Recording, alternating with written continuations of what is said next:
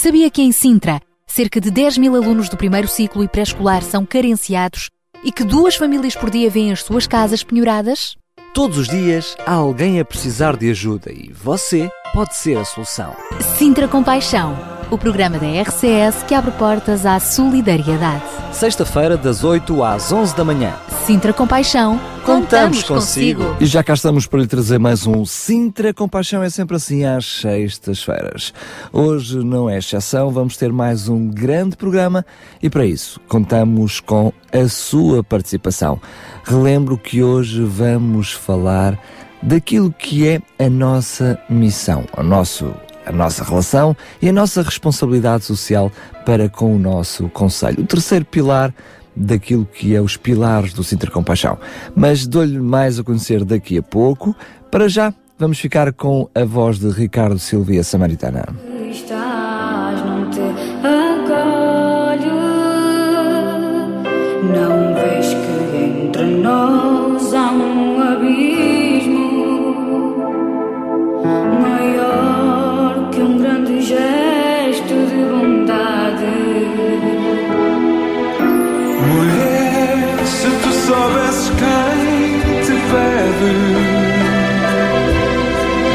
esquecerias toda a tradição.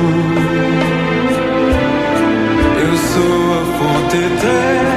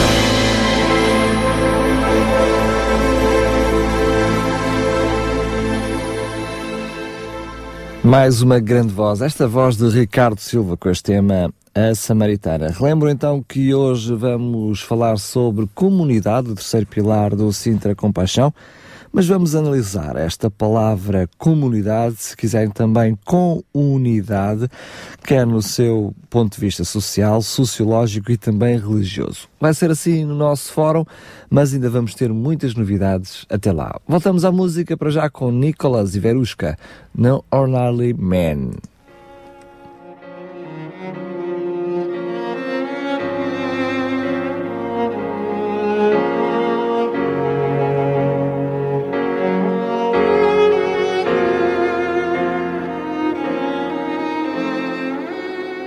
Lying helpless in the street,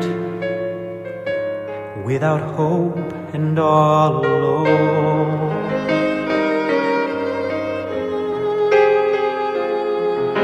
A man walked up to me, and I could see he felt my sadness like his own. Then he reached out to me and softly said, You're healed, and I could stand. And As he looked at me, there was compassion in his eyes, like I had never seen.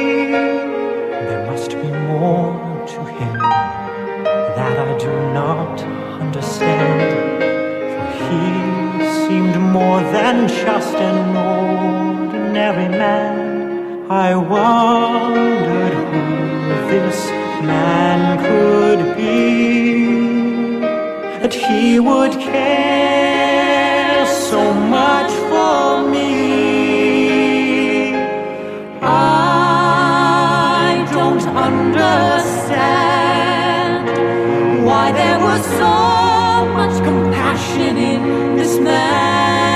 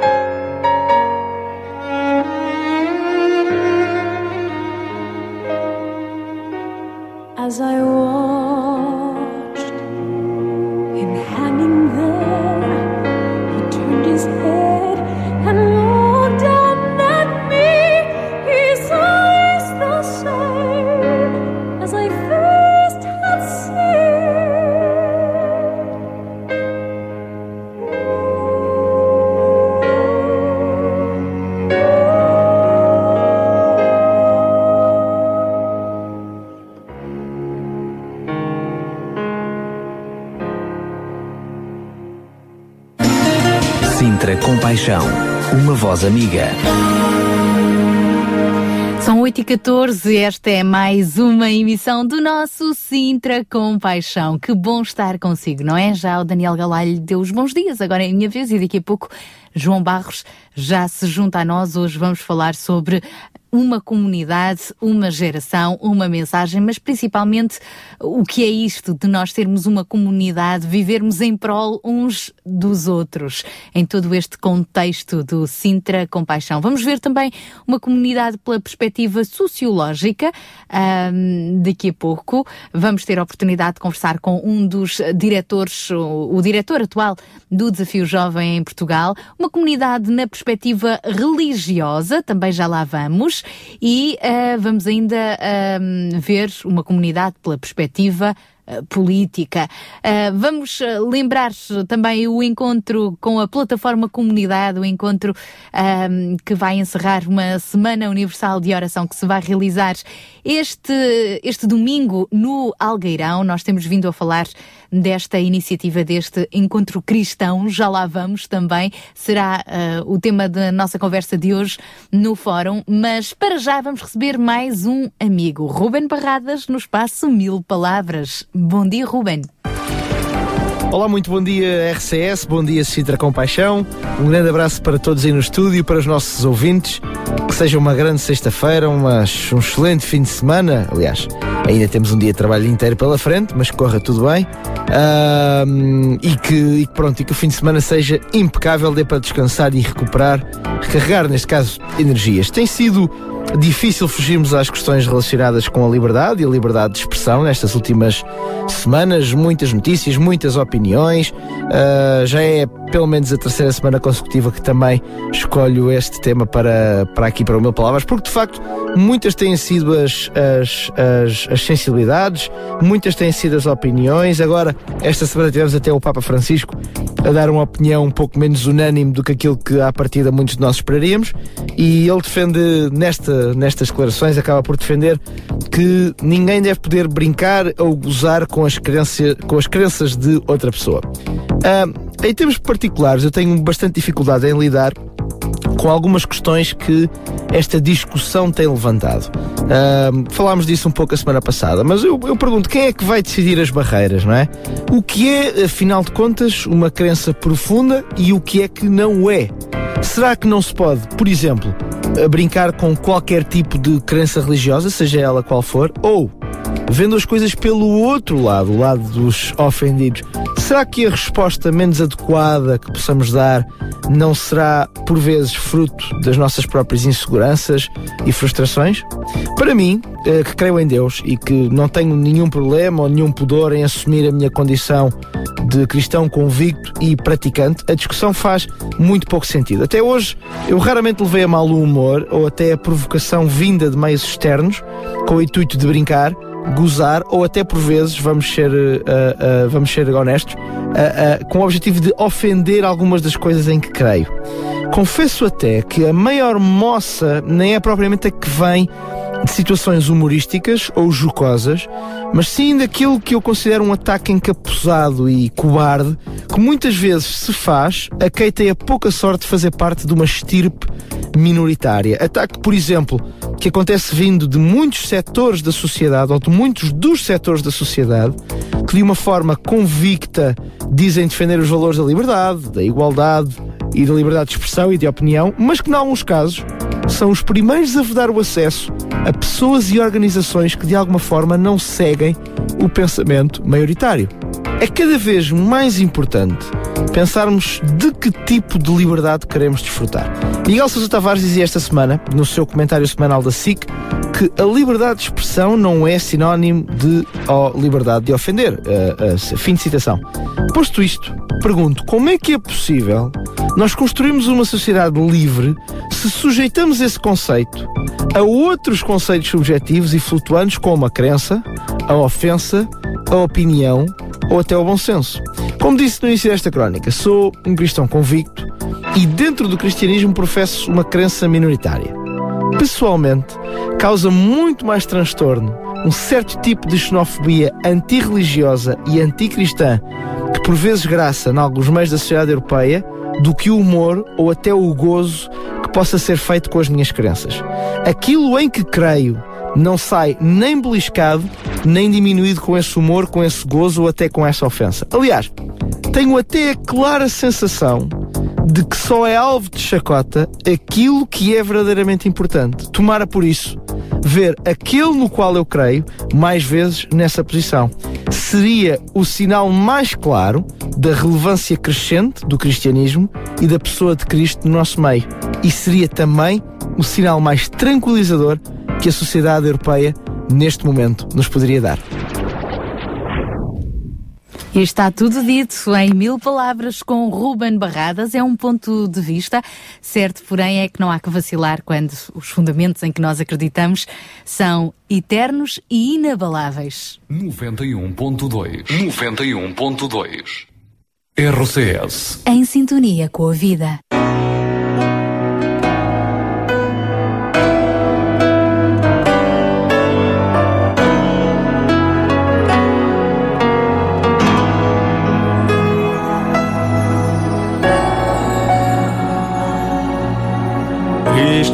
Desceu neste mundo de dor, renegou seu poder por amor.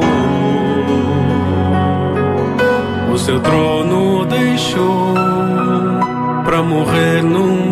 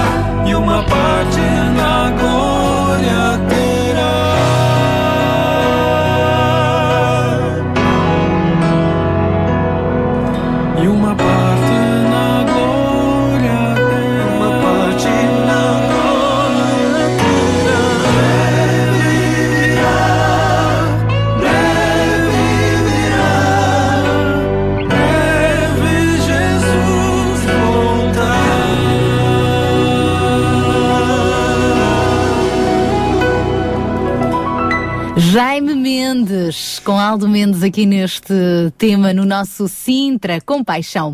Bom, e há pouco recebemos então o Ruben Barradas, agora vamos dar as boas-vindas a outra amiga que vem nos trazer o espaço Weekend. É a nossa Marta Watswood. Então, olá, muito bom dia, Marta. Olá, Sara e Daniel. Olá a todos os ouvintes da RCS e do Sintra Compaixão.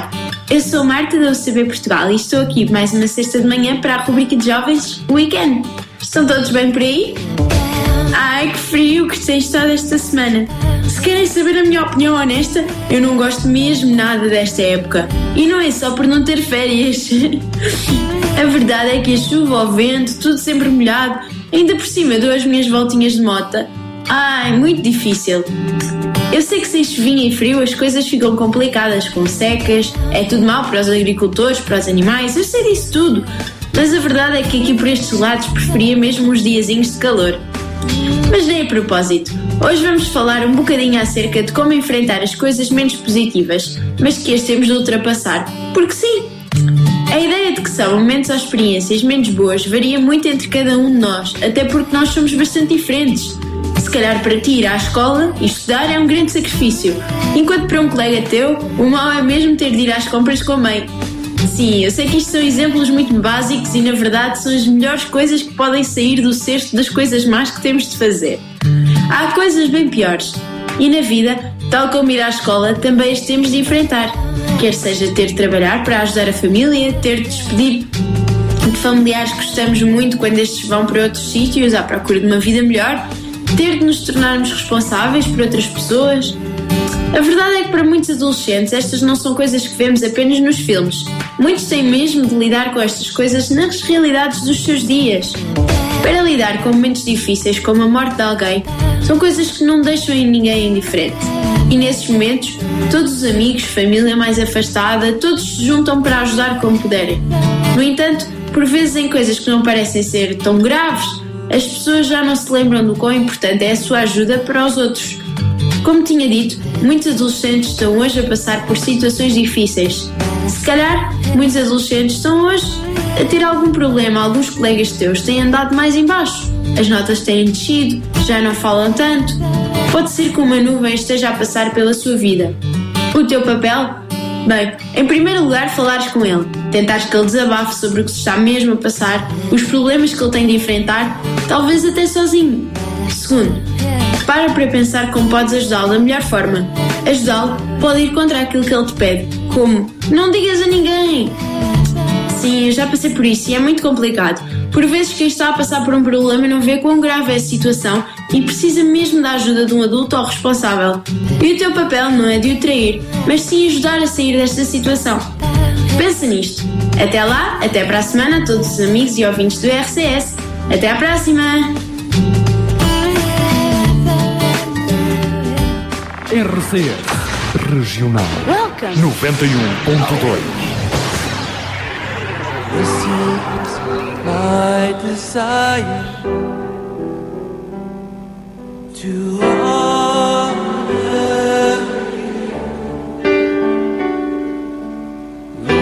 with all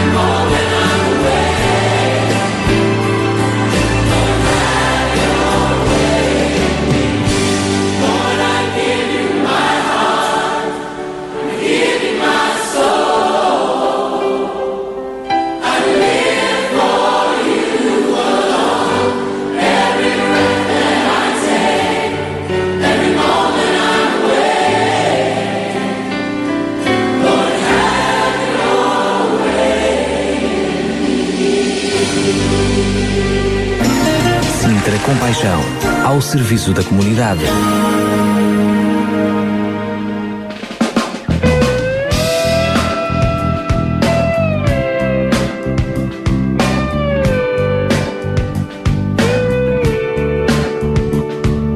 Clamo ao Senhor para que Ele me ouça.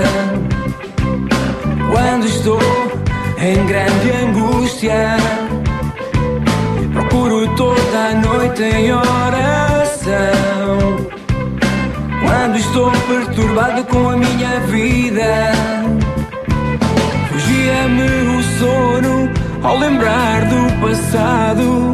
E ao examinar-me penso não sou ninguém. Como estou tão grato a ti, Senhor? Pois tu me escolheste para contigo estar. Não sou ninguém se comigo tu não estás Não sou ninguém se contigo não caminhar Não sou ninguém se comigo tu não estás não sou ninguém se contigo não caminhar. Oh Deus, os teus caminhos são santos. Onde encontrar um Deus tão poderoso como tu? És o Deus que faz Continuas dando a conhecer tua força. Salvaste-nos com a força do teu braço. Abriste um caminho no meio do mar. Meditarei em todos os teus feitos e recordarei às obras do Senhor. Não sou ninguém se comigo tu não estás. Não sou ninguém se contigo não caminhar. Não sou ninguém se comigo tu não estás. Não sou ninguém se contigo não caminhar.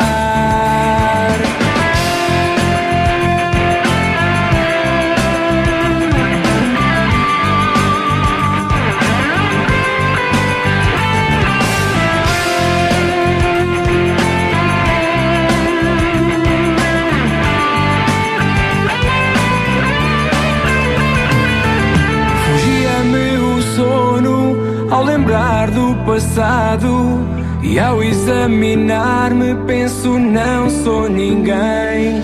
Como estou tão grato a ti, Senhor, pois tu me escolheste para contigo estar. Não sou ninguém se comigo tu não estás. Não sou ninguém se contigo não caminhar. Não sou ninguém se comigo tu não estás. Não sou ninguém se contigo não caminhar. Não sou ninguém se comigo tu não estás. Não sou ninguém se contigo não caminhar. Não sou ninguém se comigo tu não estás. Não sou ninguém se contigo não caminhar. Não sou ninguém. Ninguém. Sérgio Guerreiro, não sou ninguém sem Jesus, mas com Jesus somos mais do que vencedores. Estamos a 25 minutos das 9 da manhã e agora vamos dar os bons dias ao nosso companheiro. Isso, João Barros. Só dizer isto, porque é justo dizê-lo, que nós damos os bons dias normalmente a esta hora, mas o João Barros já cá está há mais tempo. E agora, João, os bons dias oficiais para a antena. Hoje vamos falar de um terceiro pilar do Sintra Compaixão. É isso mesmo. Bom dia, eh, Sara, bom dia, Daniel, bom dia a todos os nossos ouvintes. E, e lá caminhamos né, na, na continuidade de todo, todos estes temas que temos vindo a desenvolver desde o princípio do ano. Um, e, e hoje não, não, não vamos faltar a essa, essa continuidade, um, abordando a questão da da comunidade em si. Recordo que no primeiro, no primeiro programa deste ano falamos da, da mensagem, que continua a ser o nosso fundamento. Temos uma mensagem para transmitir. Temos uh, uh, uma mensagem que não é qualquer mensagem, não é a nossa mensagem, é uma mensagem bíblica, é uma mensagem de Deus, é uma mensagem de esperança, uh, baseada na, na, própria, nas próprias escrituras. Portanto, eu sei que, enfim, cada um lá terá a sua forma de, de apresentar. Nós aqui escolhemos apresentá-la tal como ela, ela é, através de, também das nossas vidas, do nosso testemunho de vida. Isto leva-nos, levou-nos para um, para um segundo, um segundo fundamento, que é a, a própria questão de uh, sermos uma geração, uma geração que uh, se concentra precisamente nesta, nesta, neste testemunho de vida. Uh, hoje questionamos muitas coisas na, na, nossa vida do dia a dia um, e, e aquilo que percebemos pela forma como todos nós vivemos e cada vez mais somos influenciados pela sociedade na qual nós vivemos, muitas vezes referimos que perdemos valores, perdemos princípios, perdemos uh, muitas coisas que eram das mais uh, enfim, fundamentais, a questão do relacionamento de, das, das, famílias, o próprio conceito de família, uh, relacionamento de filhos para pais, uh, enfim, por aí fora, coisas que temos vindo a perder ao longo do, dos anos, uh, enfim, pelo próprio sistema, pela maneira de, enfim, as coisas se desenvolverem. E então isto leva-nos novamente a pensar, ok, na geração de hoje, dos, nos nossos filhos, por exemplo, que filhos é que nós queremos para, para, dia, para os dias de amanhã?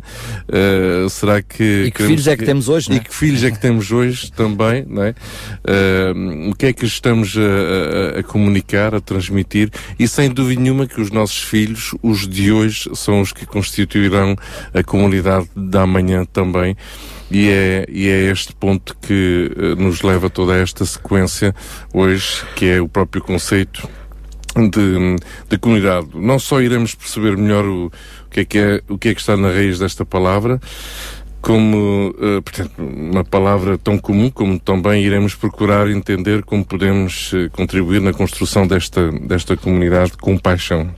A sociedade dos dias de hoje promoveu a independência e a autonomia individual, portanto, isto tudo que nos eh, leva, eh, enfim, a viver com bastante egoísmo, individualismo, tudo centrado na nossa própria pessoa, não é? Mas de uma forma camuflada, é, De uma forma muito disfarçada, muito sutil.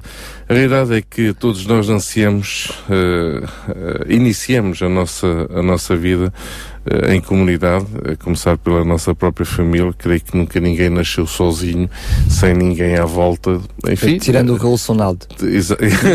Nasceu sozinho, que a mãe tinha buscar um raminho de hortelã. E, e, pronto, e na maioria, na maioria dos casos terminamos também em comunidade, eh, quer seja num lar de terceira idade, enfim, ou então na própria família. Enfim, muitos paradigmas precisam de ser desvendados e, e neste programa vários irão ser, eh, várias irão ser as intervenções eh, que iremos eh, ter neste sentido. É isso mesmo, daqui a pouco vamos precisamente uh, ver a comunidade numa perspectiva sociológica, já a seguir, tendo uma pequena participação do diretor do Desafio Jovem. Para já, voltamos à música com Crystal Lewis. João Barros, até já. Até já.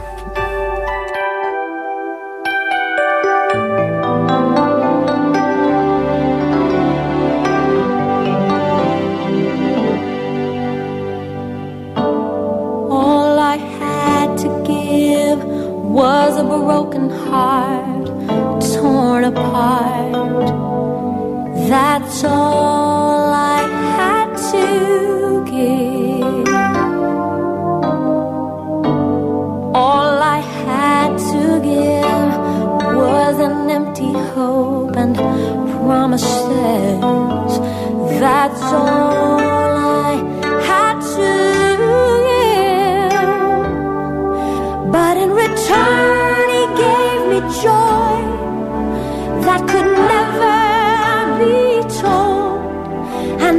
return, He gave me love that was more precious than gold. So, whatever you have to give, you don't have to be ashamed.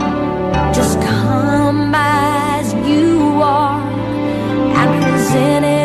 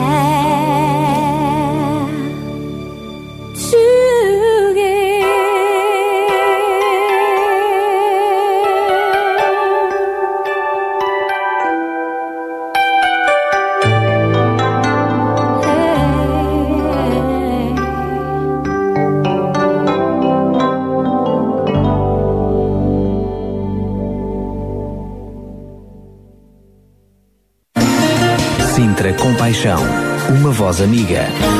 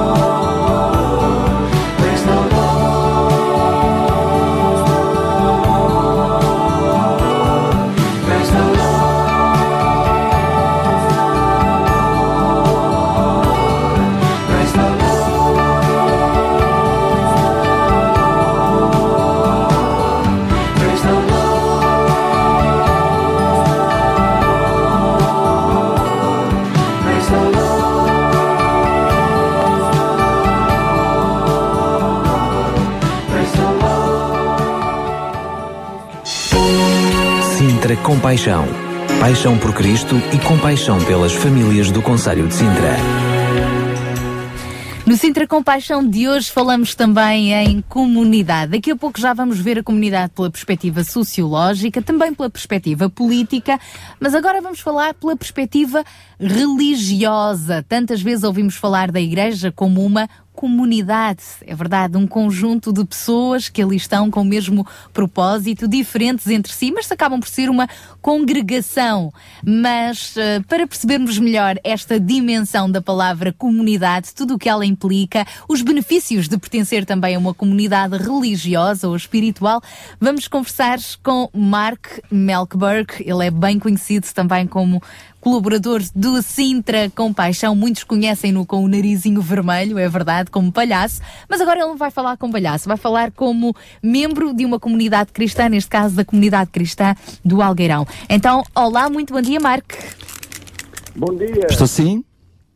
Tudo bem? Vocês acabaram Estou. de, rir de mim, né? Mark? Estou? Estamos a ouvi-lo, Marcelo Daniel a brincar consigo. Mark, mais uma vez, muito obrigado pela colaboração, por estar connosco. Irmão, assim, tá bem? Tá, tá combinado.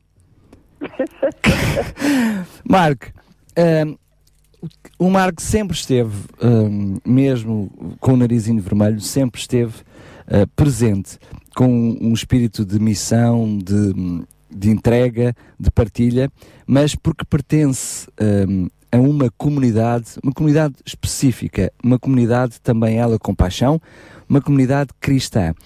Que significado é esse de comunidade cristã? Bem, a nossa, a nossa igreja começou em 2000, 2001, uh, por aí. Uh, simplesmente estivemos a reunir numa casa que chegou a não ter espaço suficiente e batemos a porta de uma escola pública uh, perto para ver a possibilidade de alugar espaço. Uh, então acho que a raiz também uh, tem pouco a ver. Estivemos numa situação de procurando o que é que íamos chamar a, a igreja e um dos, as- um dos aspectos que surgiu no meio disso é que nós ah, queríamos servir ah, a comunidade à nossa volta, não simplesmente ter uma igreja num local e depois ter pessoas que vieram, ah, seja onde for. E ao longo dos anos, porque a gente nunca pensava que íamos ficar tanto tempo ah, ah, alugando espaço numa escola pública. E acabou de ser uma lição mesmo do, do Senhor ao longo desses ah, 13 anos, quase 14 anos. É que ah, até mesmo o lema que nós temos da igreja não é a igreja ou a comunidade que serve a comunidade, mas é a igreja que serve com a comunidade. E sentimos que nós queremos não só estar presente e ter uma presença na comunidade, no local, e servir eles, obviamente, mas queremos pro- aproximá-los ainda mais e servir com eles. Porque percebendo que há pessoas na comunidade que querem servir a sua própria comunidade.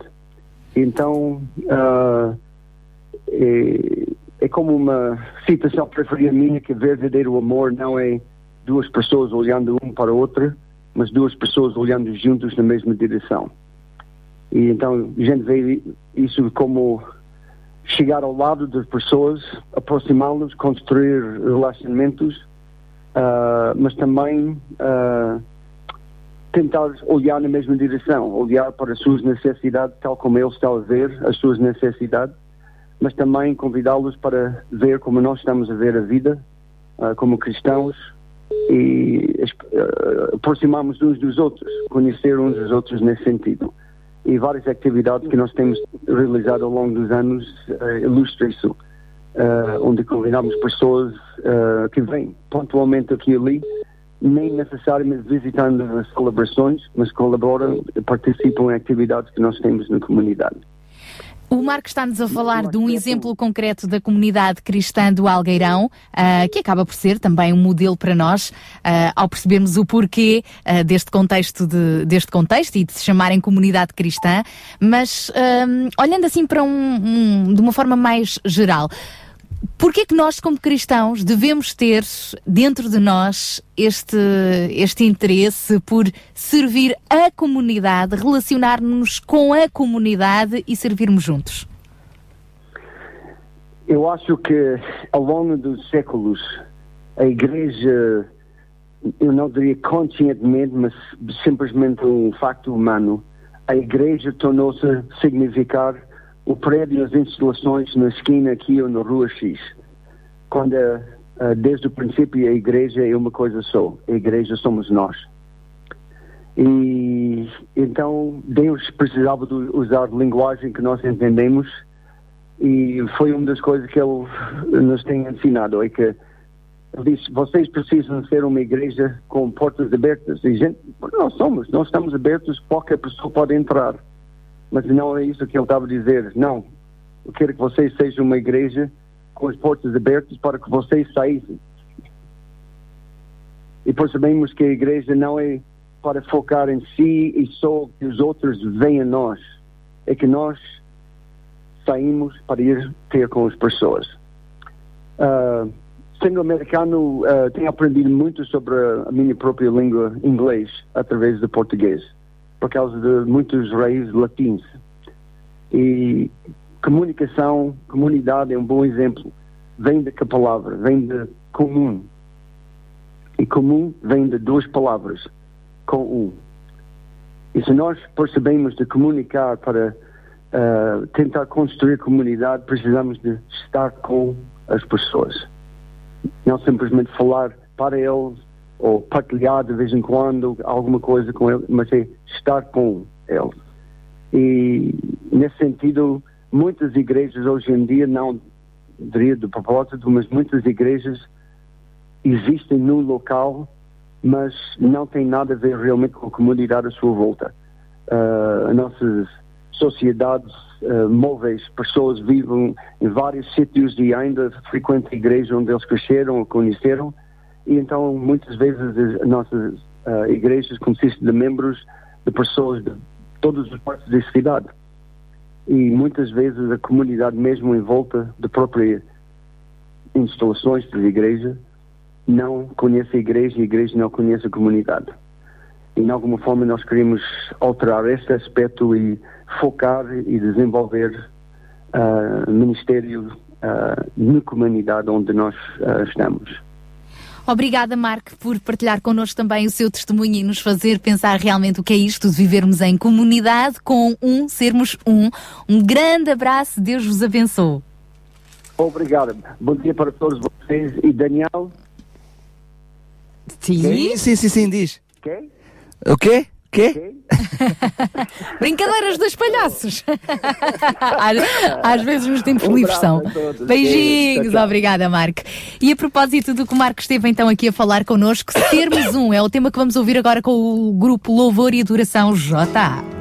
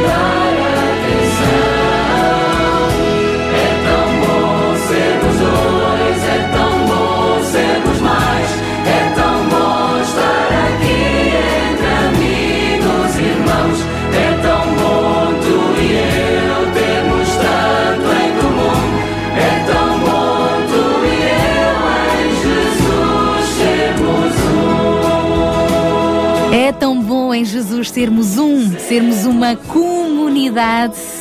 E o próprio Jesus disse: O mundo verei, verá que vocês são meus discípulos se vos amardes Uns aos outros. É verdade. Isto não é fácil sermos um, não é? Com tantas diferenças, tantas opiniões, mas esse é o caminho. Até porque nós não vivemos sozinhos numa ilha, não é? Vivemos em comunidade. Já vimos isso numa perspectiva religiosa, agora vamos falar de uma comunidade numa outra perspectiva, tendo como exemplo o Desafio Jovem, que uh, é uma organização uh, que atua sobretudo no combate à toxicodependência, na recuperação, na prevenção e na recuperação, e quando realmente uh, jovens, pessoas problemáticas que têm portanto, este problema da toxicodependência acabam por ser integrados no desafio jovem para uma transformação, para uma mudança, não é? Uh, Chamam-se a, essas, a esses espaços comunidades terapêuticas, portanto, não deixam de ser uma comunidade e que têm um objetivo muito próprio, ajudar a restaurar vidas. É nesta perspectiva que nós vamos conversar agora com o diretor do Desafio Jovem, Francisco Chaves. Ora, viva então, muito bom dia, Francisco. Obrigado também por estar connosco. Olá, bom dia. Gostaria que hum, pudesse começar por aí, explicando oh, o que significa essa noção de comunidade, mesmo dentro de uma organização, entendamos assim, como é o Desafio Jovem. Uhum. Bom, uh, a própria definição de comunidade, eventualmente vocês já, já, já disseram no programa, indica mesmo para termos uh, um espaço em comum, algo que nos é comum. E a comunidade não é necessariamente apenas uh, um local, não é? Pode ter, é um conjunto de valores, um conjunto de crenças, por aí adiante. Essa expressão de comunidade terapêutica, eu estava a ouvir uh, o comentário da Sara, e, e, de facto remete para isso, porque mesmo no universo, digamos, clínico, uh, fora do universo religioso, a noção e o conceito de comunidade é uma coisa muito importante, porque mesmo pessoas sem problemas com toxicodependência em termos terapêuticos, o, partilhar espaço, valores, ideias é, é, extremamente reestruturante. No nosso caso, no Desafio Jovem, a, comunidade assume um papel muito importante. Aliás, é uma das grandes, os três grandes pilares da nossa, que caracterizam o Desafio Jovem. Um deles é a proximidade, o outro as parcerias e outro é a vida comunitária, ao ponto de, com exceção de alguns técnicos, a esmagadora maioria de todas as equipas que trabalham nos diferentes espaços terapêuticos, uh, vivemos cá também, é? numa ótica de partilhar, uh, partilhar o espaço, partilhar a mesa, partilhar o tempo, partilhar as dores, mas também mais do que ensinar pessoas a, a saber coisas ou a aprender a fazer coisas é uh, num, numa ótica de modelagem em que nós, enquanto enquanto irmãos mais velhos, enquanto terapeutas, enquanto técnicos, partilhamos o espaço em conjunto, as vivências diárias em conjunto, que permite também às pessoas perceber que aquilo que vão aprendendo oralmente ou com outras estratégias, o vejam também na interação regular diária entre nós e os nossos filhos, nós e as nossas esposas, entre os diferentes técnicos, nós e eles. E no fundo, aqui o espaço comunitário é vivido assim de uma forma 24 horas por dia, uh, 7 dias por semana, assim muito intenso. São uma é, grande família, não é? Exatamente, essa é a ideia. É ser um espaço familiar. Ao vivermos em comunidade, e ainda mais vocês são esse macro exemplo com uhum. tanta gente, estamos a falar de comunidades de quantas pessoas, mais ou menos? É assim, nós privilegiamos, porque é verdade, quanto maiores são as comunidades, mais disperso é, e de facto o efeito que a comunidade pode produzir, que é a proximidade e o conhecimento, dilui-se. Aqui a sede, pronto, estamos a conversar, Fanhões, onde eu vivo, é a maior, é também a comunidade de inserção.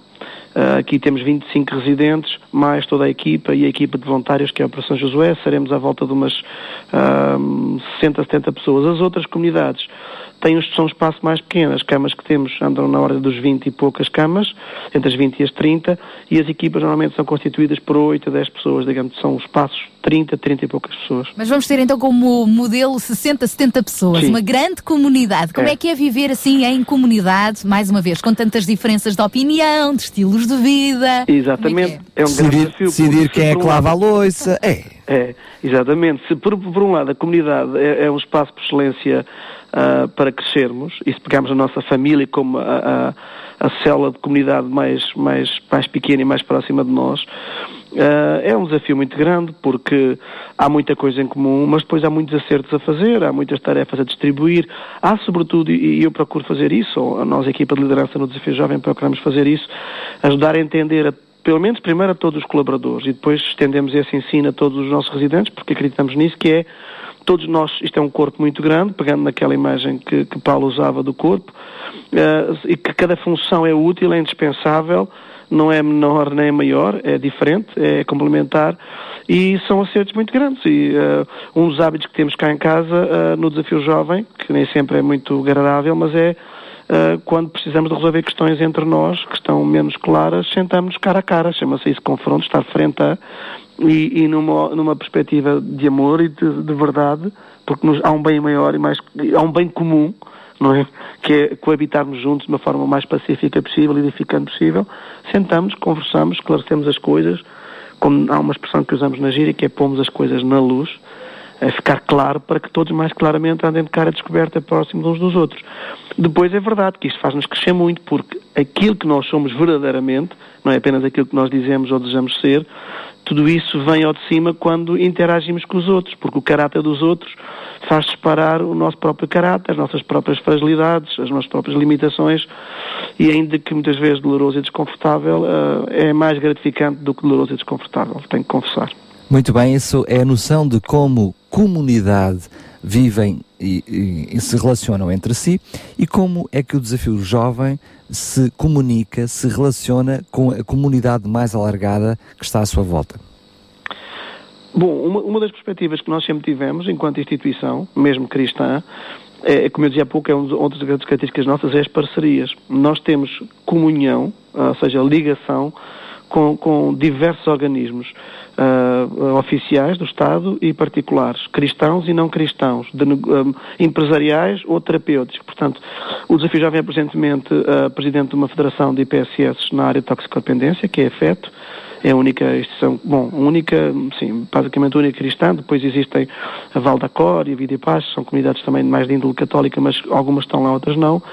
Temos, somos reconhecidos oficialmente pelas entidades oficiais, pelos diversos ministérios que tutelam o que fazemos e, e, estamos envolvidos alguns, eu pelo menos, no grupo de homens de negócios para também encontrar alguns recursos para esta instituição. Portanto, para nós esta ótica de sermos um núcleo mais comunitário mais pequeno, mas estamos no núcleo comunitário mais macro, faz-nos sentido porque hum, a interação com as pessoas é sempre útil.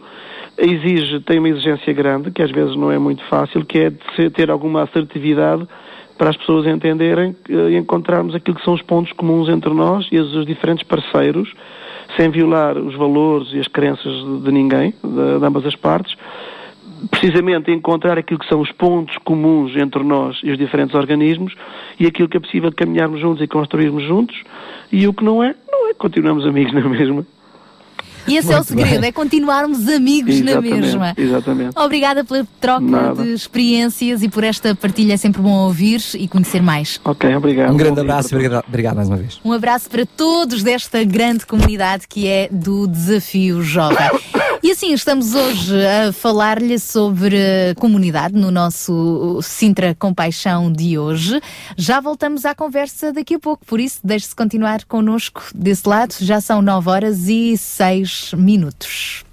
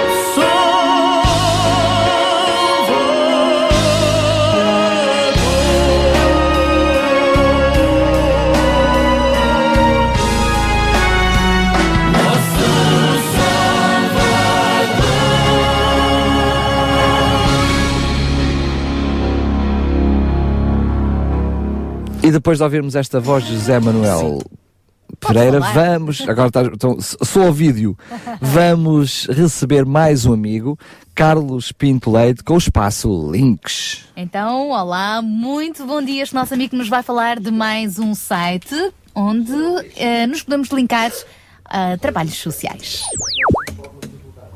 Sara, bom dia Daniel, bom dia a todos os ouvintes da RCS. Sou Carlos Pinto Leite, de novo de regresso aqui ao programa Sintra Compaixão, em nome da UCB Portugal, para vos apresentar a rubrica Link e hoje quero-vos apresentar o Grupo de Ação Social do Tagus. O Grupo de Ação Social do Tagus é uma associação juvenil sem fins lucrativos, cuja visão é alertar e incentivar a juventude para a promoção da dignidade humana através de atividades de voluntariado. Tem sede no Instituto Superior Técnico, no campus do Tagus Park, em Porto Salvo, e desenvolve projetos na área de educação e cooperação para o desenvolvimento. O Gás Tagus iniciou as suas atividades em 2008 e conta com um grupo de voluntários com qualificações diversificadas, como estudantes e profissionais de áreas como a medicina, a enfermagem, informática, economia, psicologia, geografia, entre outros. O perfil do voluntário Gastagos situa-se normalmente entre os 18 e os 35 anos e alguns dos projetos do Grupo de Ação Social do Tagus são estes. Projetos de longa duração em que todos os voluntários celebram um programa de voluntariado em que se comprometem a apoiar as entidades com as quais a Gastagos tem estabelecido protocolos de cooperação como por exemplo apoio a mães adolescentes e seus filhos, acompanhamento de idosos, apoio a pessoas com patologias psiquiátricas diversas, explicações a jovens carenciados e ainda também a dinamização de atividades integradoras de comunidades desfavorecidas. Tem também projetos de curta duração, em que o Gastagos atua fundamentalmente na capacitação e educação para o desenvolvimento. O Gastagos não desenvolve projetos próprios, mas sempre em parceria com uma entidade local, seja uma associação, uma paróquia, uma organização não governamental, por exemplo, que recebe os voluntários e que então sim define as prioridades do trabalho a desenvolver. O Gastagos envia uma equipa de cerca de 5 a 6 voluntários, maioritariamente universitários, que cedem seu período de férias normalmente durante o mês de agosto. Gastagos proporciona também apoio escolar, como seja a formação a professores em diversas disciplinas e áreas pedagógicas, promove a organização das bibliotecas e proporciona ainda explicações a estudantes e jovens sobre exercícios e matérias em que estes tenham dificuldade. Outras áreas, a área da saúde, o Gastagos proporciona formação a profissionais de saúde nos centros médicos das comunidades, apoio vocacional, como, por exemplo, atividades que são desenvolvidas em ateliês de profissões e ateliê de costura, por exemplo. Gastagos desenvolve também sessões de pedagogia lúdica com projeção de filmes, abertos a todas as crianças dos bairros onde o Gastagos está inserido, seguidos de um debate ativo por parte dos participantes. Como exemplo de algumas atividades recentes do Gastagos, temos, por exemplo, a campanha de recolha de alimentos, ou um espetáculo de flamenco no Teatro do Liceu Camões, na Estefânia, em Lisboa, ou ainda uma prova de vinhos com jantar. São exemplos de alguns eventos recentes promovidos pelo Gastagos. Fica a referência do site www.gastagos.org ou podem também procurar a página no Facebook Grupo de Ação Social do Tagus. Da minha parte por hoje é tudo, foi um prazer estar convosco aqui no programa Sintra Compaixão. Deixo a emissão com a Sara e com o Daniel. Tenham um excelente fim de semana.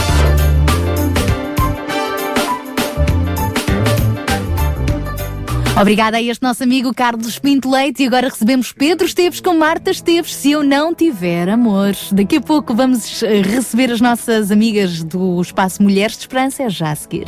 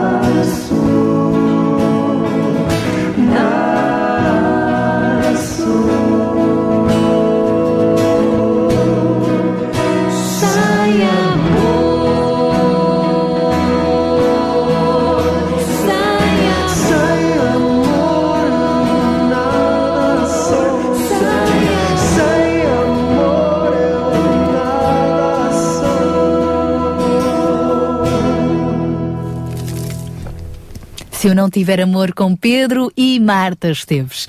São 9h20 e agora? Vamos abrir os braços para receber mais duas grandes amigas, Sara Catarino e Sónia Simões, hein? Mulheres de Esperança, que hoje nos vão falar sobre o tema Deixa Deus entrar. Convite para Deus entrar também na sua vida e aproveito para dizer que este tema Deixa Deus entrar é também o título do último livro da Sara Catarino. Será que ela nos vai falar alguma coisa sobre isso? Bem, vamos. Hum, quem sabe? Olha, vamos deixá-las entrar a elas. Esse mesmo. E a Deus, é claro, também. Bem-vinda, meninas. Mulheres de Esperança. Música, entrevistas, temas do seu dia a dia. Para mulheres que teimam em ter fé na vida. Olá, ouvinte. Olá, Sara. Olá, ouvinte. Olá, Sónia. Isto é uma boa maneira de começar o programa, a rir. Especialmente quando sabemos que, espalhados por este nosso lindo país, temos tantos ouvintes atentos e amigos. E para quem nos ouve pela primeira vez, este é o programa Mulheres de Esperança da Rádio Transmundial de Portugal, um programa para mulheres que teimam em ter fé na vida. O mestre o mar se revolta, as ondas nos dão pavor, o céu se reveste de trevas, não temos um salvador. Não se diga que morramos, podes assim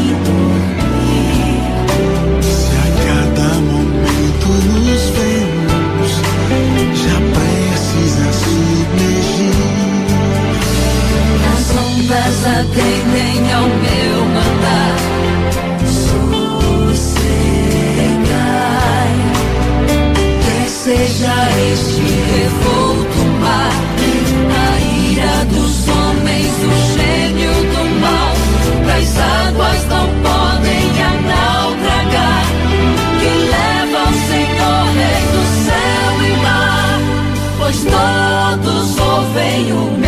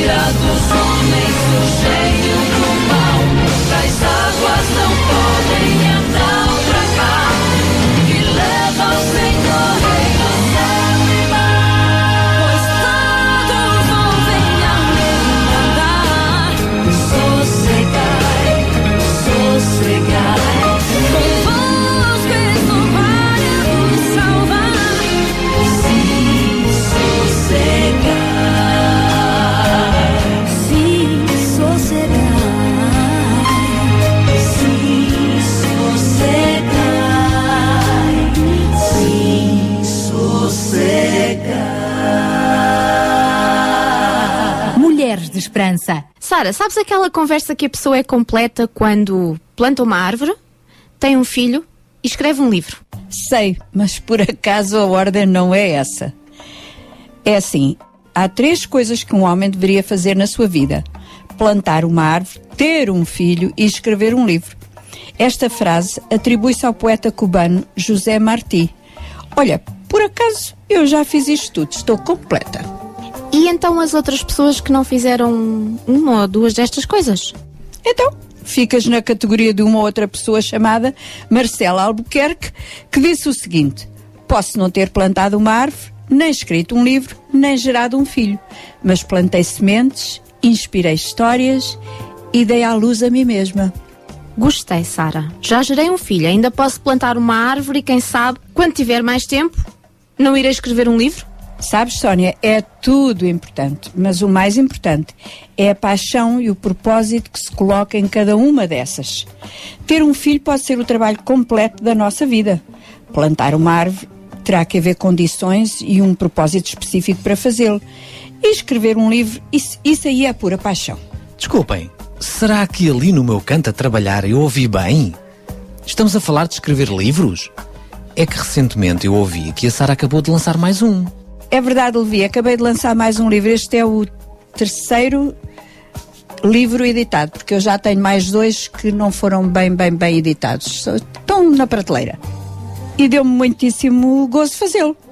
E quanto tempo é que levou a fazer esse livro? Olha, este livro vou para aí assim um ano e meio a colocá-lo todo junto, a acrescentar, a tirar algumas coisas, já que algumas alguns destes capítulos eu já os tinha escrito há algum tempo, mas juntá-lo, ahm, arranjá-lo, fazê-lo mais próprio para aquilo que nós queríamos, levou aí mais ou menos este, este tempo que eu disse. E do que é que trata este livro? Eh, e já agora, eh, o que é que tinha em mente em relação aos leitores? A quem é que se destinava? Olha, é um livro, hum, vamos chamar-lhe devocional, ou seja, é um livro que dá para as pessoas lerem um capítulo por dia durante 60 dias. São histórias pequeninas, histórias de vida que acontecem no nosso dia a dia, experiências da nossa vida que todos nós, como seres humanos, temos. E depois, eh, a ideia é que as pessoas que andam à procura de saber onde está Deus, quem é Deus, como é que Deus opera na vida do homem, foi para essas pessoas, a pensar nessas pessoas realmente que eu escrevi o livro. Ainda não falámos eh, do título, estamos aqui os dois na conversa, eh, não falámos ainda do nome, do nome do livro, Deixe Deus Entrar. Porquê a escolha deste título? Exatamente com o que eu disse anteriormente, porque hum, muitas vezes as pessoas procuram Deus em lugares errados. Muitas vezes as pessoas procuram Deus hum, em fontes e em experiências eh, espirituais e místicas onde Deus realmente não está. Quando afinal é tão simples deixar Deus entrar na nossa vida. A Bíblia diz que Jesus hum, está à porta do nosso coração e bate. E se alguém deixar ele entrar, ele vai entrar, vai sentar-se connosco, vai ter uma festa connosco, vai cear connosco, ou seja, vai, vai começar um relacionamento connosco. E as pessoas pensam que chegar a Deus é preciso fazer um, um grande sacrifício, é preciso fazer um caminho muito longo, é preciso fazer uma penitência maior ou menor. E não é preciso nada disso, porque Deus já veio ao nosso encontro através da pessoa do Senhor Jesus Cristo. Então é isto que eu quero passar para os leitores hum, neste, neste pequeno livro que escrevi. Ah, mas esperem lá aqui um bocadinho. Olvi, então, mas chegaste aqui, interrompeste a nossa conversa, tomaste posse do microfone, eu também tenho perguntas. Pronto, força, faz lá, vá.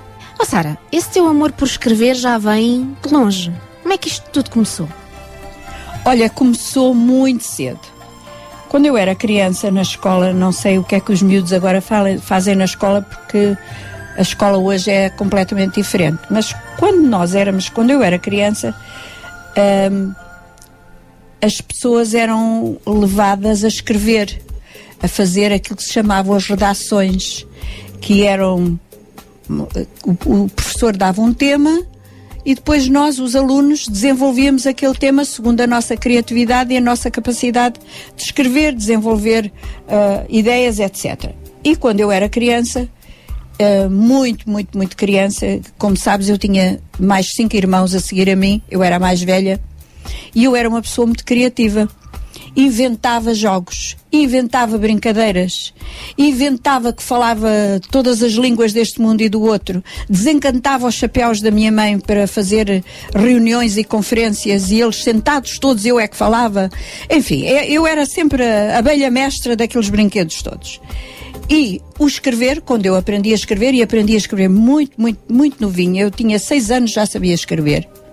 Quando eu comecei a entrar na escola e comecei a, começaram a exigir-me as tais redações, aí eu dei largas à minha imaginação. Aquilo tudo que eu fazia na prática com os meus irmãos, eu punha no papel. Chegava à escola, entregava o papel à professora, ou o caderno, e a professora no dia seguinte, depois de o corrigir, chamava-me e dizia-me: Sara, onde é que tu foste buscar isto? Ou quem foi que te ajudou a fazer isto? Ou a menina não sabe que não pode copiar. E eu ficava chocadíssima porque aquilo tinha saído do meu coração, da minha cabeça. Eu dizia, oh professora, não, eu não copiei, eu não pedi ajuda a ninguém, eu fiz os trabalhos da escola sozinha e tal e tal. E elas não acreditavam muito, até que, ao fim de algumas experiências iguais, a professora chegou à conclusão, aquela professora daquele ano que devia ser para aí, sei lá, o meu terceiro ano, hum, a professora chegou à conclusão que aquilo era mesmo vindo cá de dentro. E um dia ela disse-me uma coisa que me marcou e que eu nunca mais pensei nela, mas que ah, foi uma semente, foi, foi como uma semente que ela tivesse posto dentro de mim. E ela disse-me: Olha, menina, Tu tens tanto, tanto talento para escrever, um dia vais ser escritora. Claro, a vida deu muitas voltas, eu nunca imaginei que um dia ia ser escritora.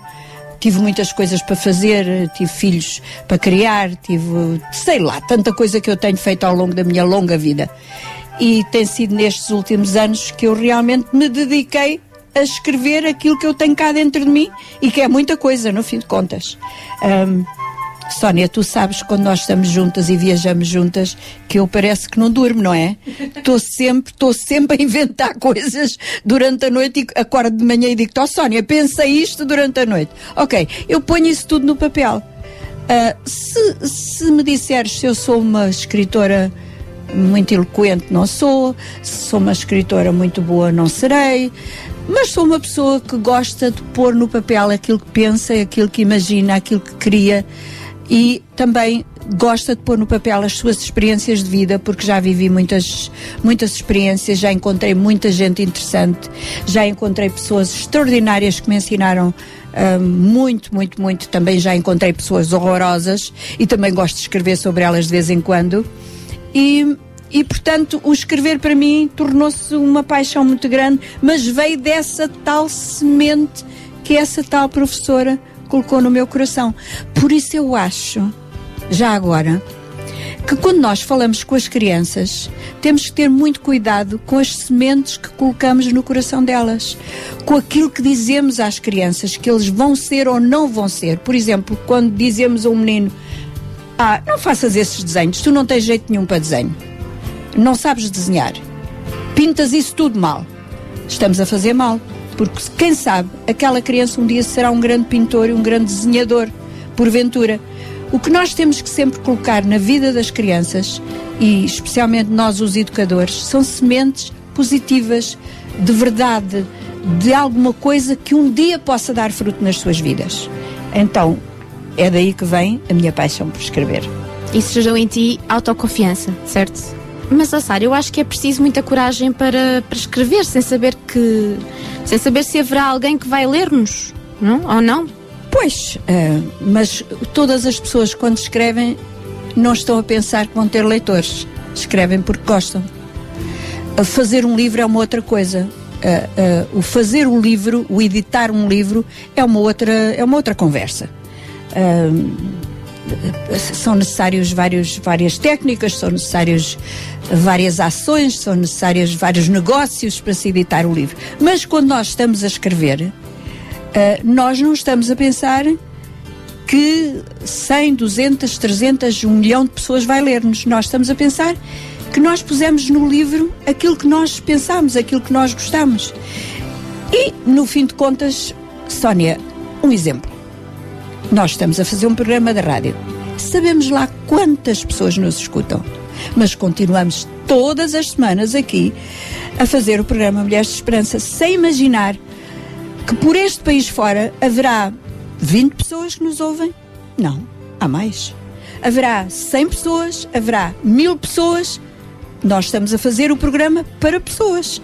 Então, estamos a dar o nosso coração, estamos a dar tudo o que somos e tudo o que sabemos para esses desconhecidos. Alguns deles nunca vamos encontrá-los, alguns já os temos encontrado por aí, nos vêm dizer: Olha, eu costumo ouvi-la, ai, a senhora é a tal que faz o programa.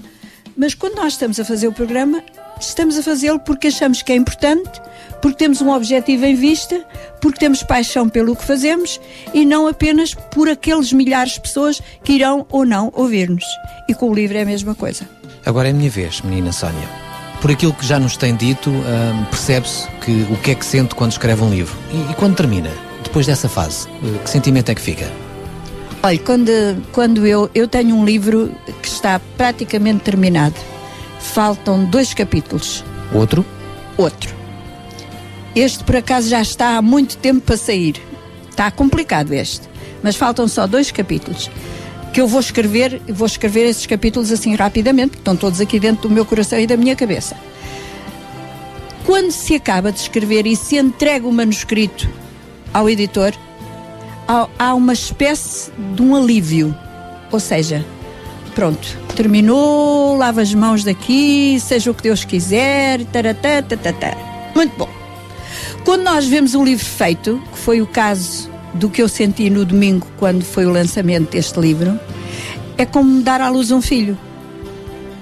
Ahm, quando, quando nós estamos em, em, em espera, numa gestação, imaginamos como será a criança, vemos as ecografias, eh, imaginamos que se terá os olhos azuis ou, ou escuros como os do pai ou como os da mãe, se tem o nariz assim, se tem a boca mais assado e por aí fora. E depois eh, preparamos, preparamos tudo para aquele bebê nascer e depois no dia que o bebê nasce é um alívio muito grande porque já nasceu. E depois, daí para a frente, nós preparamos-nos para alguma coisa que é completamente desconhecida, que é criar aquela criança, que é nutri-la, que é hum, educá-la, mas que para nós é um passo sempre, sempre, sempre diferente. Porque enquanto ele estava guardado dentro de nós, durante aqueles nove meses, nós sabíamos exatamente onde é que ele estava. A partir do momento que ele sai de nós, nós nunca mais. Sónia, nós nunca mais sabemos onde é que está o nosso filho. Apresentamos agora Conversas da Alma. Antes de ler um dos capítulos do livro, eu vou ler a introdução de maneira que os ouvintes entendam o que está por trás deste livro. Ao escrever estes pequenos textos, tive apenas uma ideia em mente: que a reflexão que eles abrem sejam tão proveitosa para si quanto foi para mim enquanto os escrevia. Vai notar que cada texto está encabeçado com um pequeno versículo bíblico. A Bíblia é um livro precioso, fundamental, divino. As suas palavras podem trazer-nos direção, paz, conforto, correção e vida. Leia cada texto como se fosse a chave que precisa para abrir a porta da sua necessidade. No final da leitura, pode fazer a oração que eu sugiro. Sem pretensões, sem ideias preconcebidas, espero que passe alguns momentos de paz e doçura consigo e com Deus. Deus a quem pertenço. Atos dos Apóstolos, capítulo 27, verso 23. Recebi uma prenda muito especial de uma das minhas netas. Um conjunto de louça, três pratos, uma caneca e uma chávena de chá, com cores lindas e frescas. Só por isso ficaria feliz, mas a particularidade é que ela pintou palavras de amor em todas as peças. O que me tocou foi o prato de sobremesa, onde pintou vários adjetivos que, segundo ela, fazem parte da minha pessoa. De vez em quando olho para o prato e sinto-me muito pequena, mesmo muito. Estou muito longe de ser tudo aquilo. Uma coisa é o que as pessoas pensam que sou, outra é o que realmente sou. O que elas consideram ser as minhas virtudes pode pintar-se num prato, escrever-se num quadro ou até mesmo num postal. O que realmente sou é um processo que ainda não terminou. De qualquer modo, estou tranquila porque a minha identidade não depende apenas da família de onde vim, do conhecimento e da experiência que a vida me trouxe, mas depende de um facto inabalável: a quem pertenço. Disso eu não tenho qualquer dúvida, nem me retraio de ser chamada por Deus de amada, eleita, peculiar ou perfeita. Sei que sou dele e ninguém me pode arrancar da sua mão.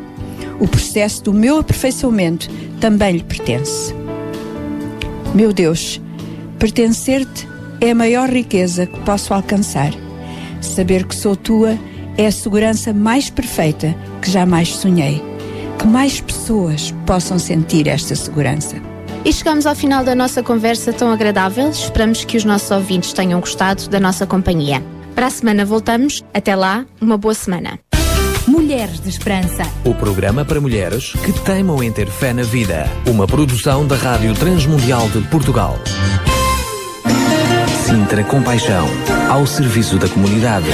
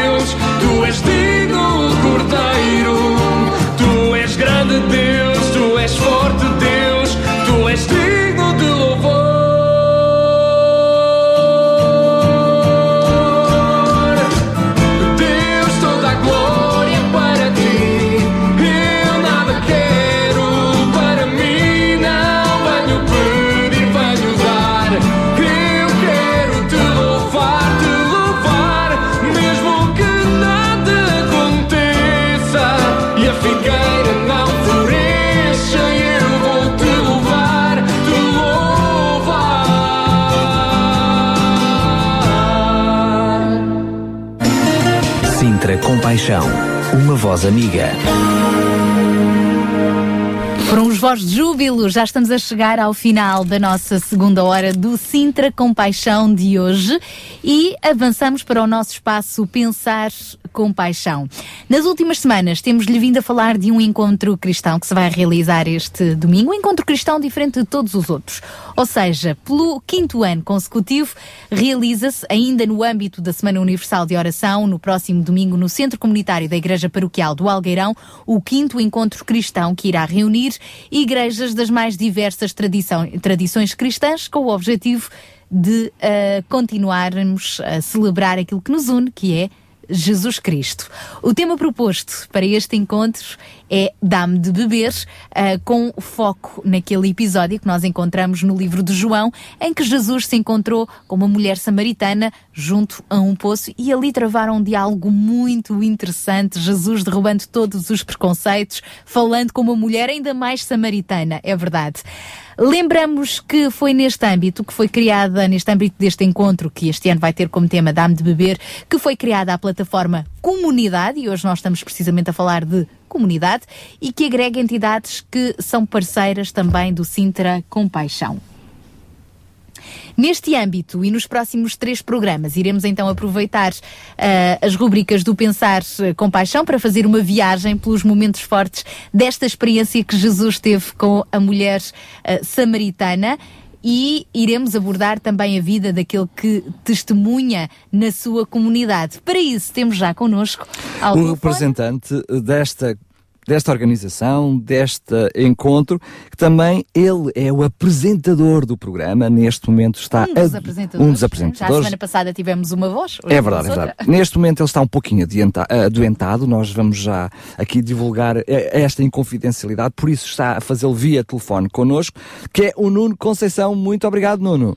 Olá, olá, muito bom dia. Muito Toda a bom minha dia. voz percebem, não é? que Estou um bocadinho adoentado, mas tenho todo o prazer em, em colaborar nesta, nesta Mas ouve-se rubrica. ouve-se perfeitamente. E isto não se pega pelos- pelo telefone, não há Pois não. problema. Não é peganhoso.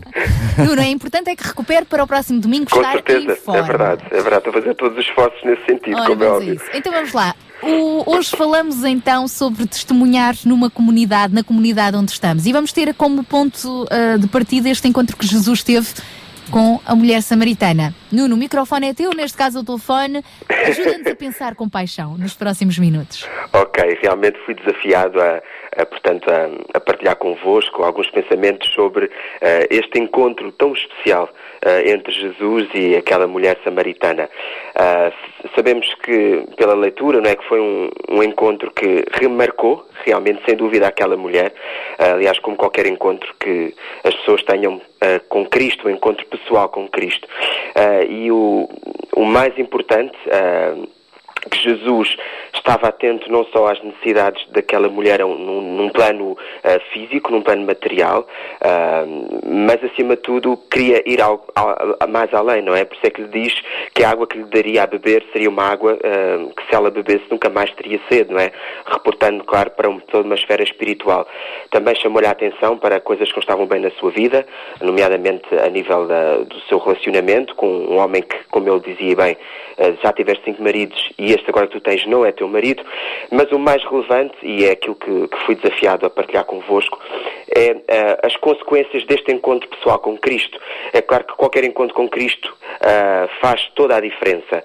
Ah, e vemos, vemos que também fez diferença na vida desta mulher, de tal maneira que ela deixou o seu cântaro junto ao poço, foi a correr para até à cidade e foi dizer aos homens da cidade: venham, ter, venham comigo e venham ver um homem que é um homem diferente de todos os demais que eu conheci. E até questiona: este se calhar será realmente o Cristo, aquele que Deus um dia iria enviar, o Messias.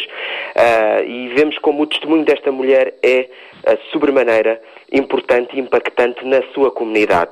Porquê? Porque ah, houve homens que foram realmente com ela, como podemos ver no versículo 39, diz, muitos samaritanos daquela cidade creram nele, creram nele, em Cristo, em virtude do testemunho da mulher que anunciara, ele me disse tudo quanto tenho feito. E há uma coisa muito interessante, ela não só foi utilizada para partilhar a experiência que teve com Cristo, uma experiência que fez toda a diferença e que também fez diferença na sua comunidade e por isso houve a possibilidade de mais eh, pessoas terem um encontro pessoal com Cristo, porque depois o versículo 41 eh, e 42 acrescenta, muitos outros creram nele por causa da sua palavra.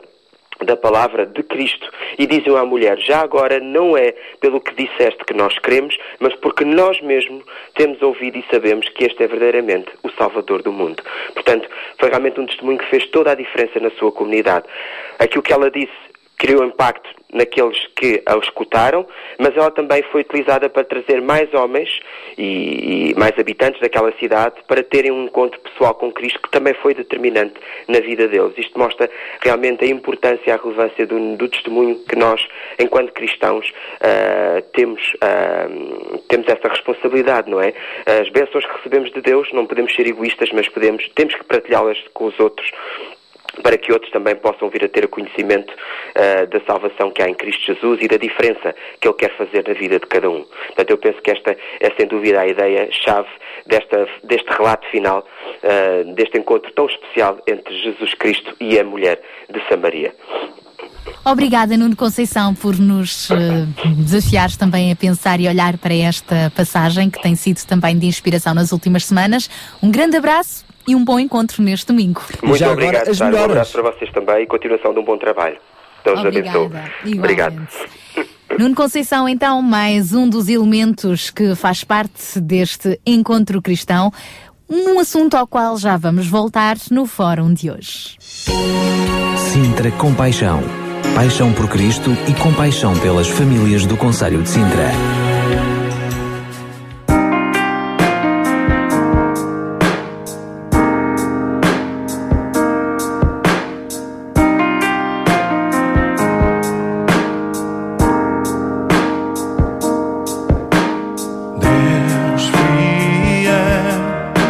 Para sempre és fiel.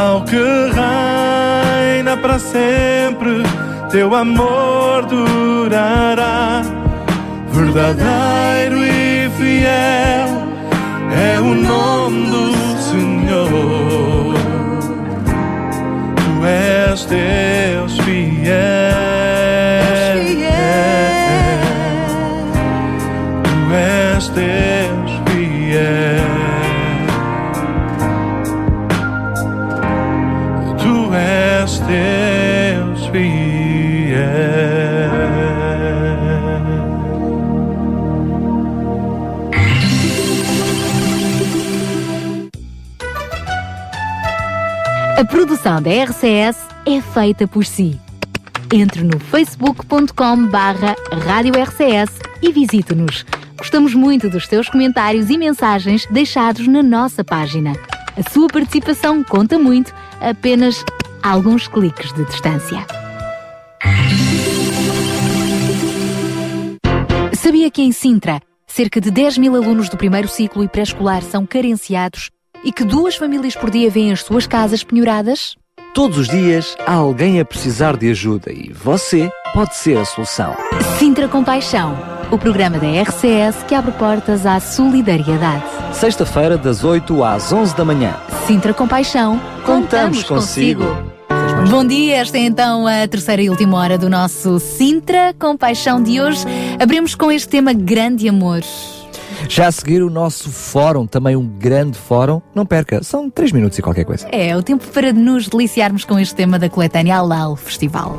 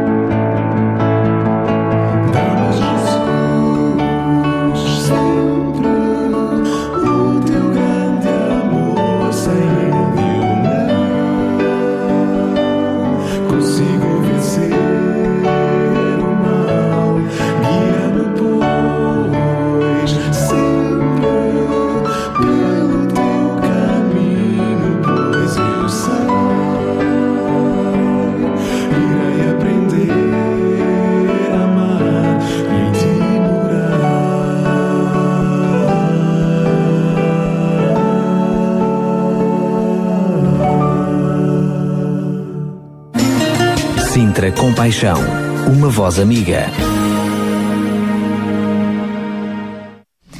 Cá estamos então para a nossa terceira e última hora do Sintra Compaixão no Fórum de hoje. Na primeira parte deste programa foram apresentadas as perspectivas sociológicas e religiosas do conceito comunidade. Muitas outras, com certeza, há e temos eh, falado sobre elas e vamos falar também no programa de hoje, na continuação.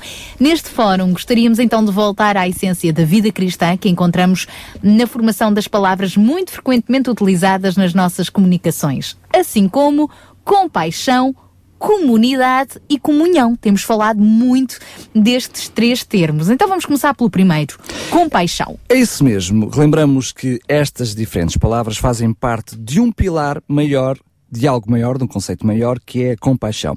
E precisamente esta palavra compaixão já é constituída por duas partes: com, elemento que significa ligação, e depois paixão, amor ardente, que encontra a sua expressão máxima no sofrimento e na morte de Jesus na cruz.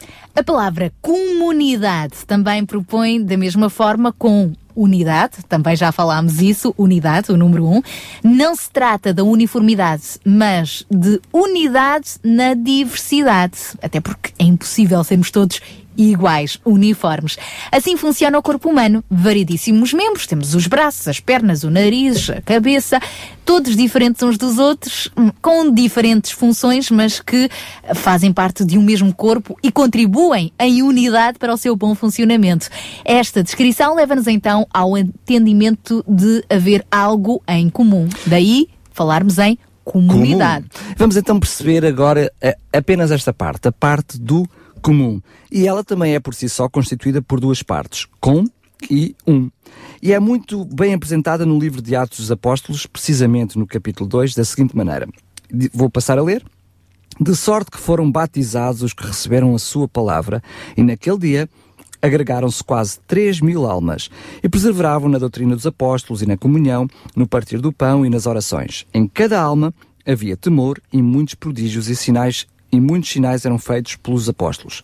Todos os que queriam estavam unidos e tinham tudo em comum. E vendiam as suas propriedades e bens e os repartiam por todos, segundo a necessidade de cada um.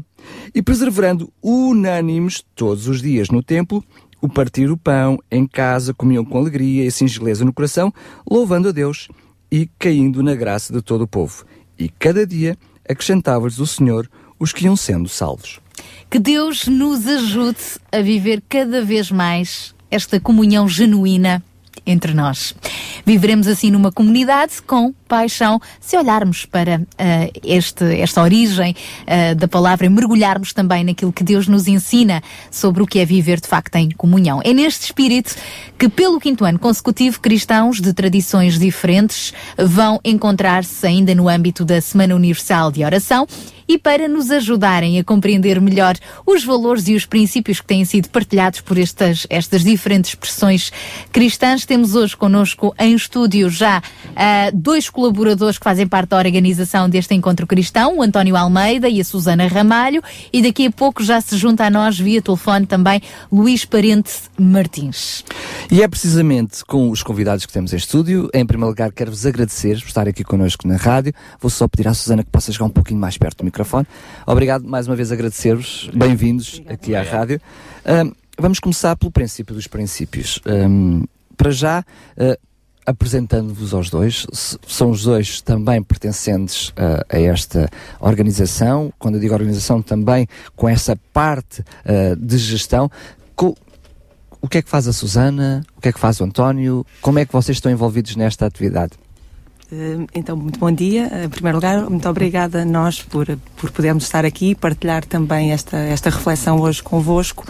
Um, quando perguntam o que fazemos no âmbito do encontro, é isso? Com certeza, mas pode-me contar a sua vida toda que eu não me importo. Fica para depois. Eh, então, no âmbito do encontro, tudo, eh, quer dizer, fazemos desde pensá-lo pensá desde, desde as origens, não é? Portanto, estes encontros, eh, acima de tudo, o que pretendem é pôr, eh, creio eu, pôr em relevo aquilo que nos une a todos enquanto cristãos, não é? O, o, eh, Jesus Cristo. é o- será o modelo que todos queremos seguir e basicamente o encontro aquilo que pretende é pôr, eh, eh, é pôr isso em destaque. E para que o encontro aconteça temos que o pensar desde o início, portanto, eh, na sua divulgação, como chegar a, a toda a comunidade, eh, o convite para, para participar, eh, pensar como é que vamos fazer, onde é que vamos fazer, eh, desde as questões mais práticas até à- às questões mais, mais profundas de oração e de reflexão e, portanto, desde há alguns meses que, que- que trabalhamos juntos, hum, portanto, cristãos de diferentes eh, tradições, trabalhamos juntos para que este encontro possa eh, acontecer. Eu tenho alguma curiosidade, imagino que seja precisamente um trabalho árduo, porque estamos a falar de diferentes eh, confissões religiosas, tradições, com sensibilidades diferentes e que pôr isto tudo junto, sem ferir suscetibilidades, às vezes pode ser complexo. Imagino eu aqui, de- de- com, à distância, sobre o assunto. Vou introduzir também o António à conversa, já vimos eh, como eh, é que vocês ambos estão envolvidos. António, como é que tudo começou? Voltando lá para o Gênesis, não da Bíblia, mas o Gênesis da iniciativa, como é que há cinco anos atrás surgiu esta ideia? Com que objetivos? Como é que foi? Portanto, esta ideia eh, surge no, no âmbito eh, de uns encontros que se fazem no Movimentos Focolares, que nós estamos ligados, eh, que estamos ligados. Esses encontros são eh, mensais? São mensais, eh, onde se eh, to- tenta viver, se propõe viver todos os meses um- uma, uma passagem da Bíblia, portanto, que serve de mote para... eh, Para um encontro. Para o, para o nosso mês, para nos focarmos naquela Ah, é um, frase. digamos, é um mote para o mês inteiro. Para o mês inteiro. E, portanto, é um encontro onde se partilham experiências. Ah, entretanto, por algumas questões, algumas aproximações entre tradições, surgiu a ideia de fazer todos os anos um encontro onde nos juntássemos e eh, tentássemos ah, explorar uma frase. Neste caso, este ano é o Dai-me de Beber. E pronto, e é assim que, que surge há cinco anos a ideia, foi bem aceito por as outras tradições e, portanto, é tudo muito eh, vivido nesta, neste âmbito da, aceitação, não é? Tendo, Como é que, a propósito, e pegando aqui então neste tema que vocês escolheram, dai-me de beber, portanto, é até uma citação da mulher samaritana pedindo a Jesus para lhe dar de beber aquela água da vida que ela não estava ainda a perceber muito bem do que é que se tratava, não é? Como é que nós eh, devemos ir a esta fonte que é a Bíblia e a Jesus para beber de tudo aquilo que nós precisamos ah, para sabermos viver em comunidade. Portanto, no fundo, o que é que esta palavra, a Bíblia, nos transmite para sabermos viver em comunhão, em comunidade, uns com os outros, apesar das nossas diferenças. A, a perspectiva do dá-me de beber nos leva um bocadinho a, a pensar que, hum, que o poço de cada um de nós eh, tem riqueza para cada outro, não é? No fundo, Deus pede à Samaritana dá-me de beber hum, e dá-lhe esta possibilidade de dar da água dela e ele próprio depois lhe diz eh, da possibilidade de dar da água dele, não é? Da água que, que que ninguém voltaria, não voltaria a ter sede, não é? Portanto, creio que aqui nos coloca hum, a cada um de nós nesta possibilidade de, eh, fundo, cada um de nós tem um tesouro, um tesouro dentro, não é? Que Deus, que Deus construiu em nós e esta possibilidade de nos doarmos um ao outro, uns aos outros, eh, nesta diversidade que eh, não temos dúvidas que esta diversidade faz parte dos planos de Deus, não é? E, portanto, eh, quando partilhamos os nossos poços, os nossos diferentes poços, estamos certamente a enriquecer-nos a cada um de nós, em primeiro lugar, mas a enriquecer também a sociedade e a, e a Igreja. Algo que depois acaba por extravasar para o exterior, não é? Já vamos olhar um pouquinho também para os objetivos, ainda para fechar este circuito de, de- daquilo que é a apresentação deste encontro, quem organiza e quem participa? Portanto, eh, participam as pessoas das diversas tradições, portanto, as diversas igrejas que estão presentes. Como é que estão presentes? Eh, Como é que se decide aquelas que estão presentes? É por convite? As portas estão abertas, Nós escancaradas? todos, é? Nós convidamos Estão- todos. Estão escancaradas. Eh, portanto, convidamos todos. Depois, as portas estão escancaradas para quem vem.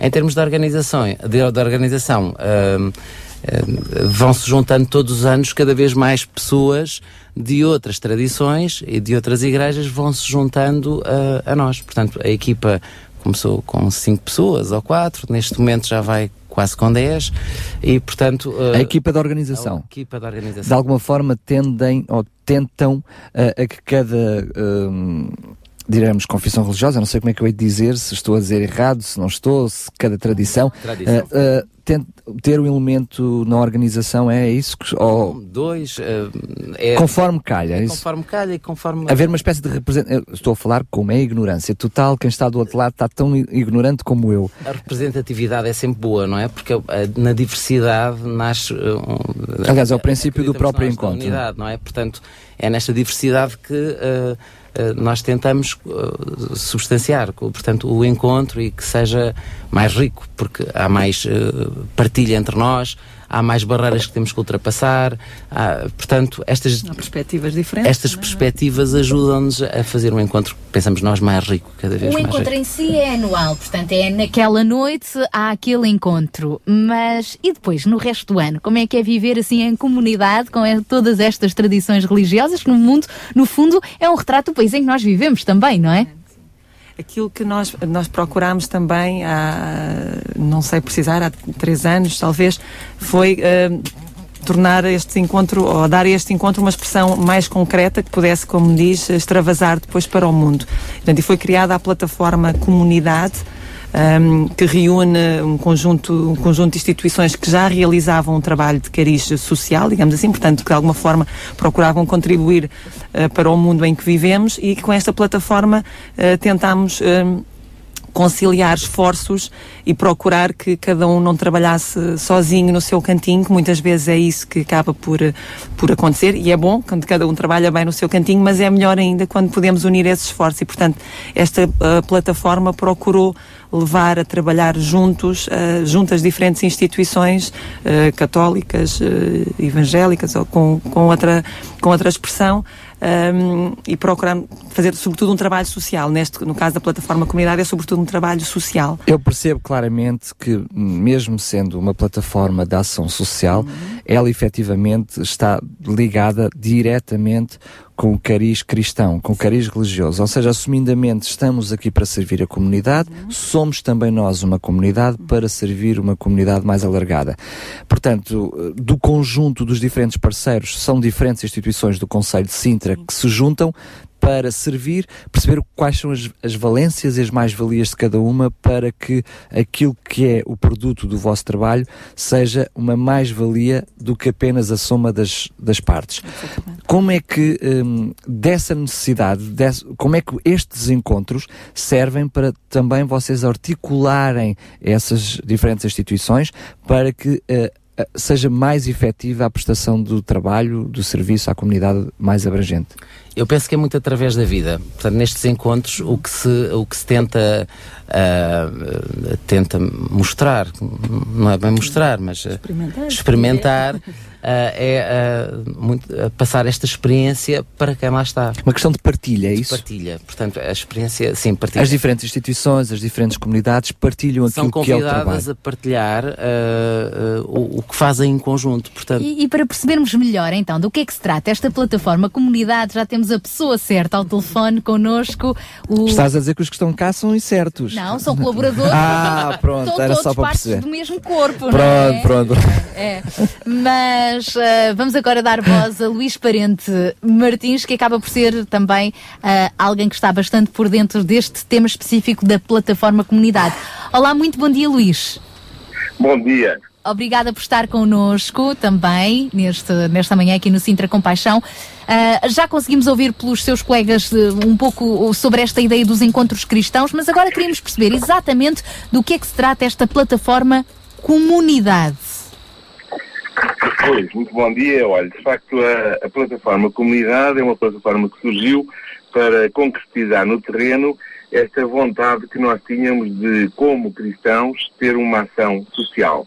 Eu estava também a ouvir um bocadinho do programa e há uma ideia que me surgiu na cabeça que é, de facto, este encontro, eu, para usar uma imagem, penso que poderia ser sugestivo e todos entendemos que este encontro poderia ser de alguma forma uma sopa de massinhas.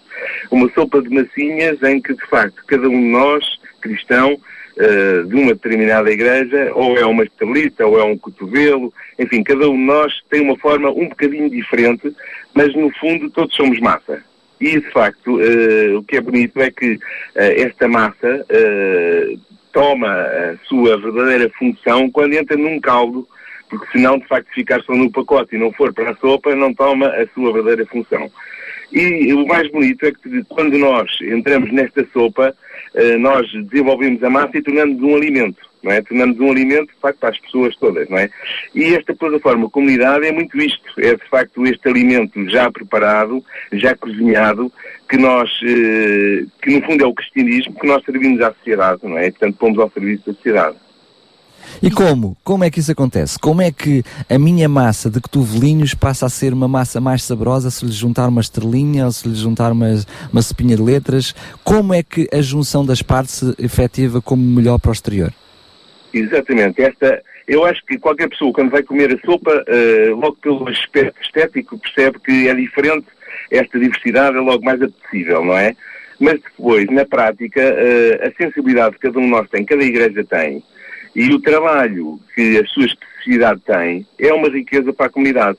Nós, de facto, depois na prática, para, para isto não ser uma teoria, nós, por exemplo, em relação aos eh, sem-abrigo, existe uma visita que é feita alternadamente por uma comunidade evangélica e por uma comunidade católica, em que, de facto, as mesmas pessoas são visitadas e isto cria, de facto, um, para as pessoas que são visitadas, cria um aporte provavelmente com uma sensibilidade diferente, eh, com uma sensibilidade mais enriquecedora, porque pelo menos alarga os contactos e dá outras perspectivas de vida a estes sem-abrigos que nós visitamos eh, durante a semana aí no Conselho de Sintra. Em relação a esta plataforma comunidade, acaba por ser já o resultado deste caldo e já nos está a abrir o apetite para a hora do almoço. É verdade, é verdade. Ah, como, como é que ela se tem movido? Quais têm sido os parceiros e, e qual tem sido o compromisso desta plataforma comunidade? Pois, nós de facto temos alguns parceiros da Diaconia, que é uma comunidade católica do, do Algueirão e Martins, à Igreja Evangélica de Sintra, ao Ser Alternativo, ao Desafio Jovem. Portanto, de facto, nós já temos um grupo de, de instituições que colaboram regularmente e que fazem coisas em conjunto. Quer dizer, de facto, eh, nós houve, houve uma iniciativa que se fez também eh, de visita às pessoas que estão isoladas, em que participaram e que ficaram em instalações eh, eh, instalações, portanto, realizou-se numa instalação que era de uma igreja católica e depois, de facto, foram visitar pessoas que eram de outras denominações cristãs, não é? Eh, E, portanto, esta colaboração, eu acho que, no fundo, é um, é um, uma antecâmara de uma nova era, não é? Porque eh, nós, os cristãos, quer dizer, aquilo que Jesus pediu foi que todos sejam um.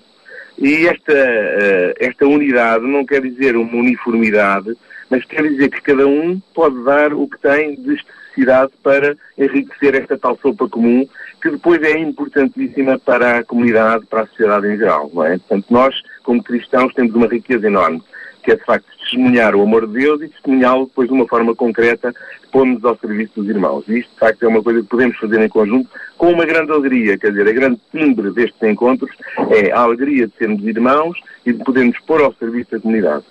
Luís, quase a terminar este apontamento, depois prosseguimos a conversa aqui em estúdio. Quem nos está a ouvir, se gostaria de pertencer a esta plataforma comunidade, eh, pelo menos em termos práticos, poder ajudar a tornar então estes compromissos ahm, executíveis, não é? Ah, execuíveis. Ah, como é que pode fazer? Não pertencendo a nenhuma destas instituições parceiras que focou, por exemplo, eu estou a ouvir e quero ajudar. O que é que eu posso fazer para me juntar a vocês? Oh, Olha, a melhor forma, de facto, é aparecer no Encontro Cristão, que é este que vai decorrer agora no próximo domingo, a um quarto para as nove, no Centro Comunitário da Igreja do Algueirão em Martins. E, de facto, aí inscrever-se eh, e dar o seu contacto. E depois, a partir daí, nós com certeza vamos contatá-lo, porque todos os braços são poucos, nós, de facto, precisamos sempre da colaboração e a sociedade precisa da nossa ação. E, portanto, eh, a partir do momento em que nós saibamos que as pessoas eh, querem colaborar, são todos muito bem-vindos e todos temos, de facto, algo a oferecer eh, aos outros.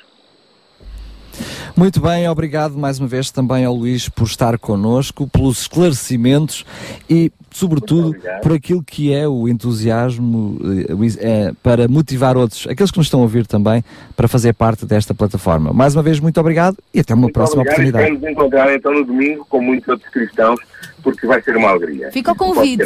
Obrigada. É um convite. Para já, prosseguimos aqui em estúdio, então, nesta terceira e última hora do Sintra Compaixão. E eu pergunto também, sintam-se livres para falar ambos, só vos peço é que não se silenciem ambos, está bem? A- a- o Luís acabou por trazer alguma coisa que, que me trouxe dúvidas.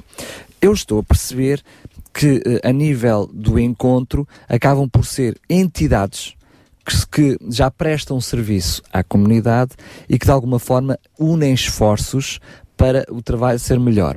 Mas deu uma sensação agora, por esta pergunta da Sara e pela resposta do Luís, que a pessoa, não, não sendo uma entidade, entendamos assim, a nível pessoal, pode se envolver também, mas eh, percebi que é mais na área do voluntariado. É isso? No fundo, eh, as instituições, a plataforma comunidade é constituída por instituições. Por isso é que eu estava a dizer, Todas, ou seja, a nível individual, todas- como é que eu me vou envolver? Todas vivem, na gra- grande ma- maioritariamente, do voluntariado. Não é? Portanto, individualmente, mesmo se eu não faço parte da, da, da diaconia ou do desafio jovem, cada um terá com certeza um contributo que pode dar e, portanto, eh, aceitamos. Mas aí, de alguma forma, acabará por se associar a um Uma- desses parceiros. Sim, sim. Pronto, sim, sim, era só para esclarecer isso, porque, exatamente, porque sim, quem está do outro lado dos microfones podia dizer, ah, então eu vou lá, eu vou lá estar, porque Exato. eu até dou ah, uns, uns sacos de alimentos à minha vizinha do lado, mas é uma coisa mais abrangente, porque estamos a falar de uma coisa mais a uma institucional. instituição, claro, é isso, é, É um é trabalho que já está estruturado e que já está pensado e, portanto, cada um pode integrar-se aí, sim. É verdade que o Luís deu apenas algumas instituições como exemplo, é mais abrangente. hum, eh, há outras, não queremos ser injustos para ninguém, portanto, não, eh, estamos a assumir que não vamos dizer todas, não nos vamos lembrar de todas, certamente o Luís não se lembrou, mas são várias que participam. São muitas iniciativas ao longo do ano e ao longo já destes cinco anos. Não vos vou falar sobre particularizar uma ou outra, mas tem algum tipo de experiências, como foi eh, melhor para a sociedade aquilo que foi eh, a soma destas partes? Eu penso que sim. O Luís falava no, no, no exemplo dos sem-abrigo. ah, E eu acho, no caso dos, dos sem-abrigo, eu acho que esse, esse caso é muito interessante porque ah, andava-se a, a fornecer, a dar apoio aos sem-abrigo nos mesmos dias. Portanto, Havia duplicação de esforços no mesmo dia, depois no depois outro dias não havia. Não havia ninguém. Os sem-abrigo, vamos entender, pôr isto na prática, que é para quem está a ouvir. Os sem-abrigo jantavam duas vezes no mês, num dia, mas no dia a seguir não havia jantar. Basicamente era isso que acontecia. Ah, e portanto eh, foi fácil de perceber que os sem-abrigo comem todos os dias, não é? Não precisam de jantar dois dias. E portanto as instituições articularam-se ah, ali na freguesia para ah, fornecer refeições todos os dias. Muito bem, há uma, há uma coisa que me está a fazer alguma confusão, que também peço que vocês me, me tentem esclarecer, é, existe, por exemplo, o movimento Sintra Compaixão. É um movimento que tem esse, esse princípio, sendo que é mais alargado, porque quer motivar cada família, cada lar a ser uma instituição com paixão, entendamos assim. Mas tem o objetivo também de articular esforços. Existe a plataforma Comunidade que tem o objetivo de articular forças. Existe também a Câmara Municipal que tem, através do seu vereador e através das juntas de freguesia, a intenção de unir esforços. É muita vontade de unir forças. É bom sinal. Nós gostamos de ver esses unir esforços. Mas como é que isto tudo funciona? João, queres dar mais dicas?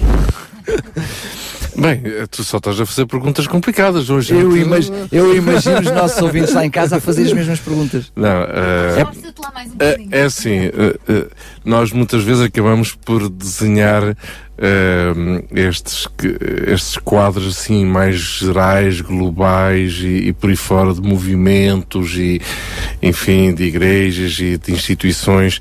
Na realidade, isto envolve pessoas e pessoas que conhecem as suas realidades do dia a dia, das suas comunidades locais, do seu bairro, do seu prédio. E, portanto, eh, percebemos, e isto é, é, é sabido ao longo destes últimos anos, eh, a realidade social do nosso Conselho, falando deste Conselho, é uma realidade bastante eh, dura e difícil para muitas famílias, não é? Portanto... hum, Estamos eh, a falar como a fome, Exata- como para tapar mais importante é? as Isto necessidades foi em si. referido aqui várias vezes e, portanto, eh, é necessário, da mesma forma como nós falamos aqui no âmbito do Movimento Cita Compaixão ou da Plataforma Comunidade, estamos a falar a nível de todos os agentes da própria, do próprio Conselho, é? Quando as escolas abrem durante as férias escolares para distribuírem refeições às famílias, isto é, não entra dentro destes movimentos, mas acaba por ser também uma, uma dinamização do, do- do- das instituições, das entidades de um, de um Conselho a favor das famílias, não é? Mas o, o, o interessante nisto tudo é que Pronto, nós não, não podemos deixar de, de frisar este, eh, este pormenor. Eh, para além de tudo aquilo que nós podemos fazer eh, a favor das famílias, das pessoas deste Conselho, eh, nós todos aqui fazemos questão de deixar bem claro que temos uma mensagem eh, que carregamos. E uma mensagem que é baseada no testemunho de Jesus Cristo, isto é mesmo assim, eh, valores, princípios que eh, nos unem. Agora, como já foi dito várias vezes, né, temos tradições diferentes, sensibilidades diferentes e, e, de alguma forma histórias Mas isso também é complementar. É complementar, não pode ser visto como antagónico. eh, Porque estamos a falar claramente num, objeti num objetivo específico, servir os outros. Exatamente. Mas podemos dizer então, para quem pôr isto na prática, que quer o movimento Sintra Compaixão, quer a plataforma Comunidade, são apenas eh, exemplos, bons exemplos daquilo que é a articulação entre diferentes instituições. Ou seja, não é, é- será sempre impossível juntar todas as, toda, toda a gente para para, para, eh, organizar o trabalho. Não, então vai-se juntando por grupos de interesse, por proximidades, são exemplos eh, de articulação entre instituições. Na realidade, não existem instituições evangélicas ou católicas, ou seja lá o que for. Eh, as instituições eh, eh, que eh, desenvolvem um trabalho a favor da comunidade não, não têm na porta de entrada um fiscal a procurar saber se traz o cartão de membro de igreja A, B ou C. A Ou se é até crente, vamos se é ser até mais- crente, mais- Exatamente, né? Portanto, é uma pessoa idosa, precisa de ir para um lar, pois temos uma cama, pois é bem-vindo, obviamente, não é? Ah, se é uma É a criança, necessidade que move, Uma não é? criança vai para uma creche. não é? Agora, realmente aquilo que ah, nos distingue, ah, e isso é importante referir, são os valores comuns, os princípios comuns, as crenças comuns eh, e que assentam no modelo de vida de Jesus Cristo com o qual todos nós nos identificamos. Agora, claro que todos nós temos eh, as nossas famílias, vamos lá, tradições, não é? Não se trata de a minha família deixar eh, de ser aquilo que ela é e passar a ser como a outra é. Não se trata disso. Eh, Nem eu próprio, como indivíduo, eu. deixar de ser o que sou. Exatamente.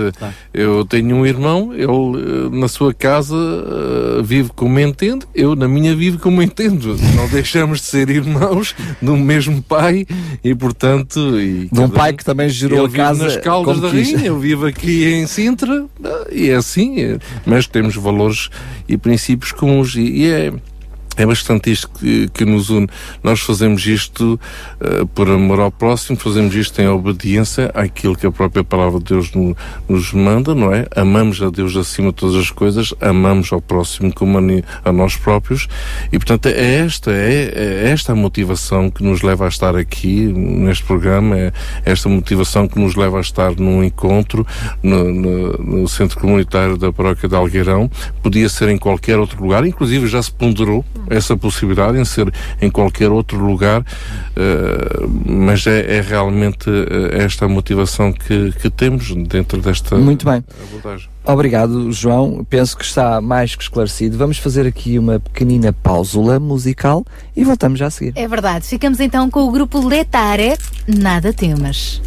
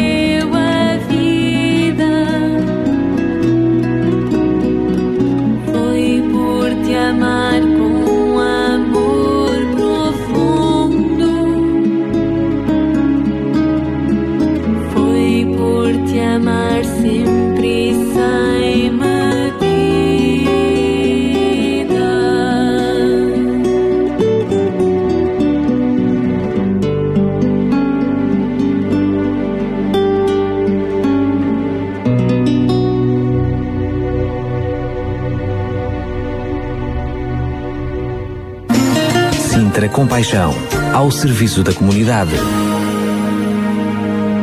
E estamos então já na parte final do nosso fórum de hoje, o fórum do Sintra Compaixão. Hoje temos connosco em estúdio ahm, alguns dos elementos do encontro cristão que se vai realizar este domingo, mas que está por detrás de uma plataforma comunidade que não se restringe apenas a um encontro, uma vez por ano, mas a um trabalho ah, comunitário, uma parceria com várias instituições do Conselho de Sintra para ah, ir ao encontro das necessidades, ah, no fundo, das pessoas que vivem neste Conselho. E isto é mesmo viver com paixão. Dando continuidade a este nosso assunto, era interessante, já percebemos um pouco do que é esta plataforma comunidade, o encontro, mas ah, olharmos para os testemunhos individuais. Quem é cada uma destas pessoas? Quem são as famílias? ah, que no fundo acabam por ser famílias normais, como qualquer outra, e portanto qualquer um de nós poderá integrar um movimento como este, não é verdade? Por exemplo, ahm, Susana, quem é a Susana e de que forma é que a Susana e a sua família está envolvida nesta plataforma? A Susana, sou, sou psicóloga, hum, tenho, sou casada e tenho três filhos e de facto hum, é uma alegria poder fazer parte desta realidade. Creio que é o, eh, o mais genuíno que posso dizer. Né? Há bocado, quando o Luís falava ao telefone e falava que este encontro, eh, em primeiro lugar, é um momento de grande alegria. Né? E, e eu sinto que é mesmo assim e que esta possibilidade de vivermos. hum, n- em primeiro lugar, neste amor a, Jesus Cristo e também nesta aceitação das diferenças. hum, como eu dizia há pouco, não tenho dúvidas de que a diversidade faz parte dos, pla- do- dos planos de Deus, não é? que Deus não nos quer todos iguais, senão também seria uma grande, um grande aborrecimento não é? se, fôssemos todos, se fôssemos todos iguais, eh, não fazíamos falta, não é? Ah, E tenho Bastava um. Bastava um, é mesmo assim, é mesmo assim.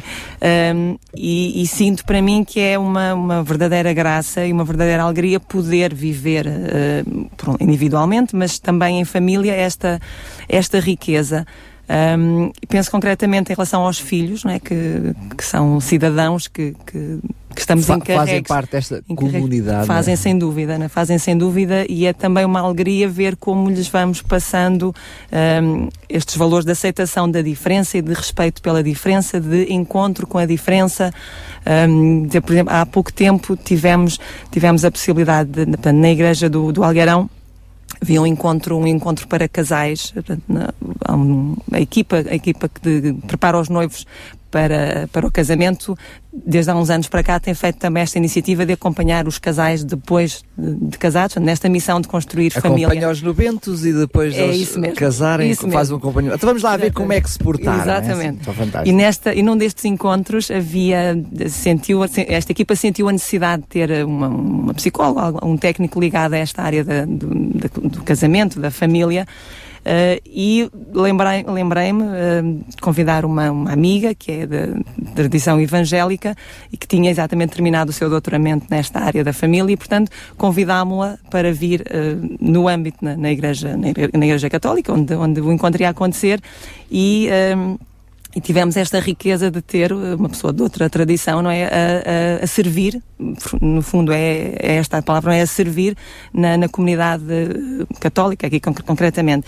E também pessoalmente e como, eh, em família foi muito giro, ela esteve connosco, connosco antes, a jantar connosco e vejo que também para os nossos filhos é muito, muito, muito interessante tentarem, eh, as perguntas que fazem, não é? Tentar perceber que há uma diferença, mas que essa diferença basicamente é muito menor. Engraçado. Mas eles É notaram que há diferença, foi? Porque- não, porque, porque eu tinha-lhes dito, tinha-lhes dito antes, olha, vem, vem uma amiga, vem uma amiga da mãe e expliquei-lhes, e expliquei-lhes, hum, e para eles é muito, é muito giro, porque querem fazer perguntas, querem conhecer, mas como é que vocês pensam, como é que vocês fazem, eh, eles têm esta ânsia de conhecer num profundo, uma profunda eh, admiração e respeito, nunca como um obstáculo, não é? É interessante quando a Susana estava a dizer que se lembraram, eh, precisavam de uma psicóloga, pensei que se tinham lembrado de si, porque a Não, Susana é psicóloga.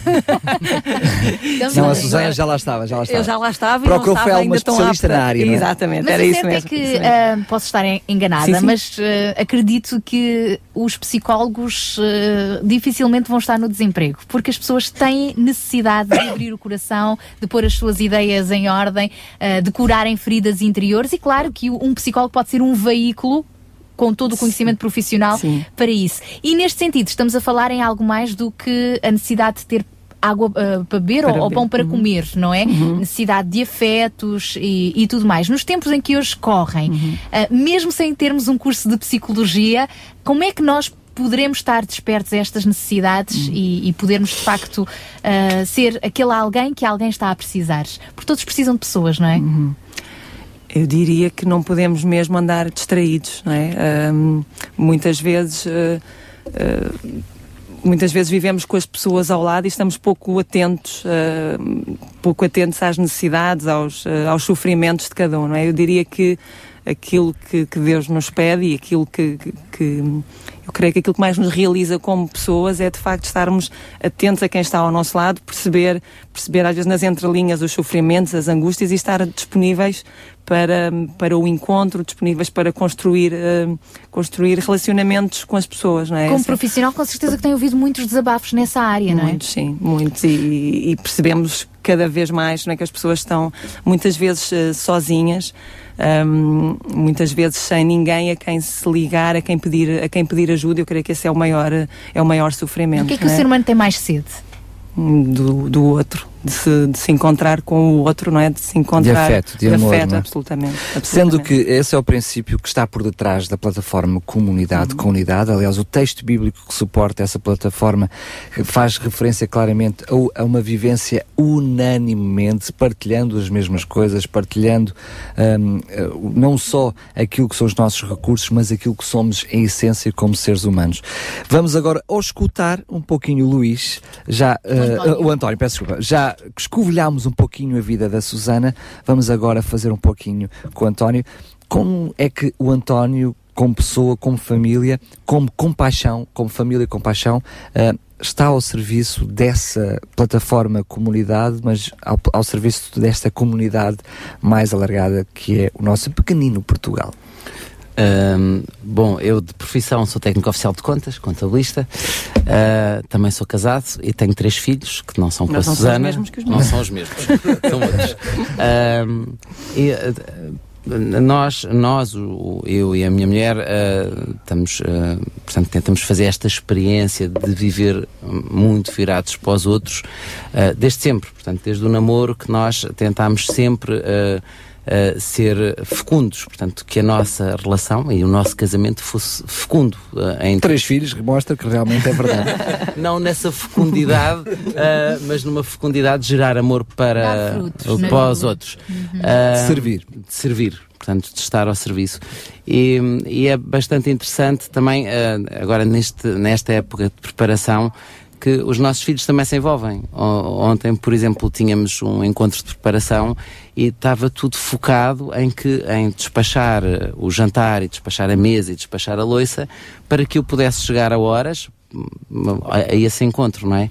Portanto, é neste, eh, nesta família que tentamos eh, ser fecundos nesta, nesta perspectiva de gerar amor para os outros e, portanto, eh, de conseguir disponibilidade, a disponibilidade depois é fácil em termos de, de, de tempo disponível para estar eh, nesta, nesta grande comunidade.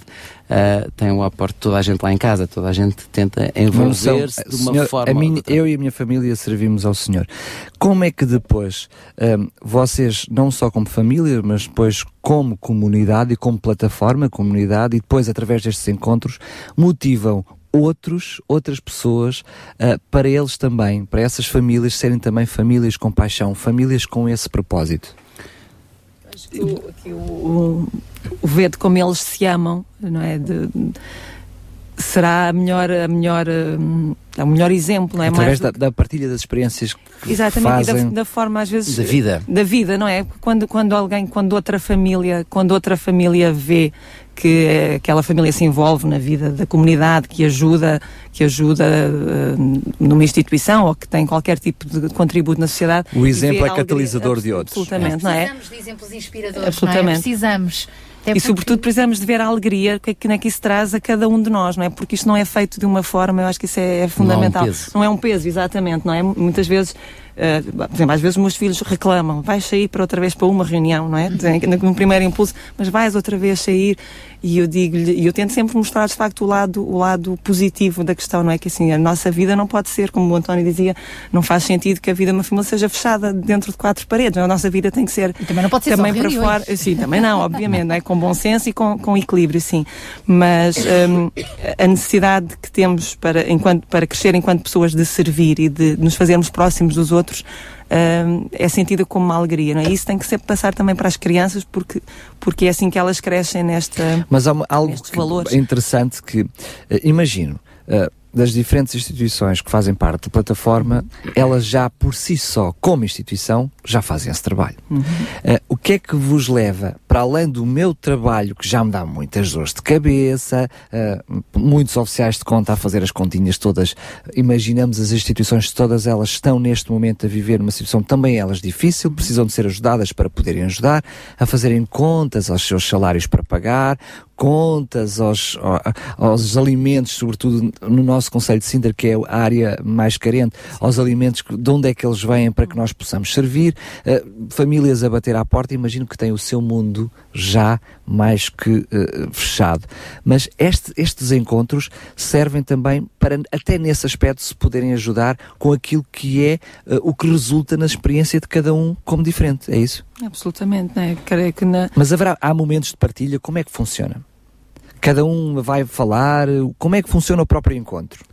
Pronto, o próprio encontro está estruturado com um, um- um momento de partilha, tem um momento de partilha, tem um momento eh, onde se debate, eh, neste caso, a, a passagem que se escolheu da Bíblia, eh, e tem um momento de, de oração conjunta, portanto, de preces um Uns- louvor conjunto.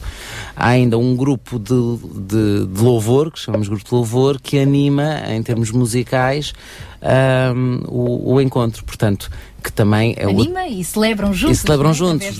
No fundo, ah, é- vi- há, há outras pessoas que também fazem parte desta experiência durante algum tempo Uhum. na preparação dos ensaios, do cantar bem para do cantar bem, não é? Para, para estar ah, tudo Para ser um muito bom bem. encontro, não é? Muito bem, estamos então a finalizar este nosso encontro de hoje no Fórum Sintra Compaixão, que no próximo domingo possa realmente ser uma grande noite, a celebrarem juntos o mais importante de tudo, que é sem dúvida Jesus Cristo, aquele que nos inspira, aquele que nos ama, aquele que não nos abandona e aquele que acredita em nós, na capacidade de cada um de nós, não é? Para sermos pessoas, famílias ah, em comunidade, em comunhão, famílias com paixão. Então, uma mensagem final, António, para quem nos está a ouvir. António e Susana. Ele é um cavalheiro, primeiro a Susana. Eu não sei se é uma questão de cavalheiresco ou se é uma questão de falar tu que eu já falo. Oh, Susana, vou falar em nome dos dois. Pronto. Eh, convidar- convidamos todos eh, também a, a tomarem parte deste momento, não é? Que, que sem dúvida será mais uh, um pedacinho para a construção da história. A construção da história, ahm, desta história de unidade que, que Jesus Cristo nos pede. Uh, convidamos cada um a estar presente e a com muita alegria dar o seu contributo neste encontro com os outros, nesta, na construção de um diálogo fraterno ahm, e também na oração conjunta, que é sem dúvida muito importante, não é? Quanto mais vozes formos, mais depressa chegamos ao céu. Eu, eu, eh, eu gostava, o convite era dirigido numa forma de que fosse possível que, que quem está a pensar que eh, se calhar não vale a pena ou não vale, o este ver de como se amam, que eu acho que se nota entre este grupo tão diverso de preparação que, que pudesse às vezes ser tocada, a pessoa pudesse ser tocada por este ver de como se amam, não é? Fica o desafio. João Barros, queres também terminar e na próxima sexta-feira estaremos de volta? Sim, o, o que mais me anima neste, neste trabalho todo, eh, enfim, olhamos para isto como sendo um trabalho, mas no fundo acaba por ser mais uma camaradagem, relacionamentos eh, saudáveis eh, entre pessoas que não se conheciam e passam-se a conhecer e, e a, a partilharem momentos eh, alegres juntos. É também, para além disto tudo, é, é, é o nós descobrirmos Cristo de uma forma muito genuína e, e, e sincera, honesta, isto é. é engraçado, as pessoas. eh, há pessoas que eh, se referem a Cristo como o bebezinho que está na manjedoura todos os anos, não é? Há outros que se referem ao Cristo que está numa cruz crucificado. Há os que se referem a Cristo, aquele que ressuscitou. Eh, E todos nós carregamos imagens que hum, a própria história, a comunicação social, a própria igreja também veicula eh, e por aí fora. Eh, É interessante todos nós chegarmos a conhecer mais a Cristo através destas experiências que nos aproximam uns dos outros e, e numa ótica de servir, servir a comunidade. Eu creio que quanto mais desejarmos eh, eh, expressar o nosso amor ao próximo, mais nos devemos aproximar de Cristo numa relação mais forte. Isso independentemente de, de, da tradição ou da história. Nunca poderemos encarar o amar o próximo sem amar a Cristo. Nunca poderemos eh, ter compaixão eh, sem eh, ter uma paixão por Cristo. Porque senão entramos numa outra história que nós aqui já referimos muitas vezes, acabamos por eh, centrar essa compaixão na, na nossa pessoa e na, enfim, na- em filosofias humanistas que não nos levam a, a- a nenhum lugar. Eh, portanto, é, é esta, esta alegria que de alguma forma eh, transparece aqui, que transparece também no, no encontro anual que é muito interessante. Uh, na próxima semana, já agora eu sei que vocês vão perguntar, não é? Então, e na próxima semana, como é que vai ser e tal? Uh, continuamos com esta temática, mas de facto iremos uh, focar-nos na família, realmente. Uh, da mesma forma como falamos da mensagem, da geração, hoje da comunidade, não há comunidade sem famílias. há um livro que foi escrito há um. Aliás, a há um- comunidade é uma família alargada. Exatamente. Há um livro que foi escrito há uns tempos atrás que se intitula Assim como vai a família, vai a nação. E isto é mesmo assim, ponto final. Isto eh, não há uma nação saudável sem famílias saudáveis. Então vamos focar-nos na família no próximo programa e iremos ter convidados precisamente eh, especializados nessa, nessa área. Portanto, são, já estão todos avisados que vai ser um excelente programa também. Com Cá está. É isso mesmo. E nós despedimos-nos também. Na É isso mesmo. Sexta-feira, há mais Sintra Compaixão. Sendo que hoje chega ao fim o Sintra Compaixão, mas compaixão é todos os dias. Sabia que em Sintra, cerca de 10 mil alunos do primeiro ciclo e pré-escolar são carenciados e que duas famílias por dia vêm as suas casas penhoradas? Todos os dias há alguém a precisar de ajuda e você pode ser a solução. Sintra Compaixão, o programa da RCS que abre portas à solidariedade. Sexta-feira, das 8 às 11 da manhã. Sintra Compaixão, Contamos contamos consigo.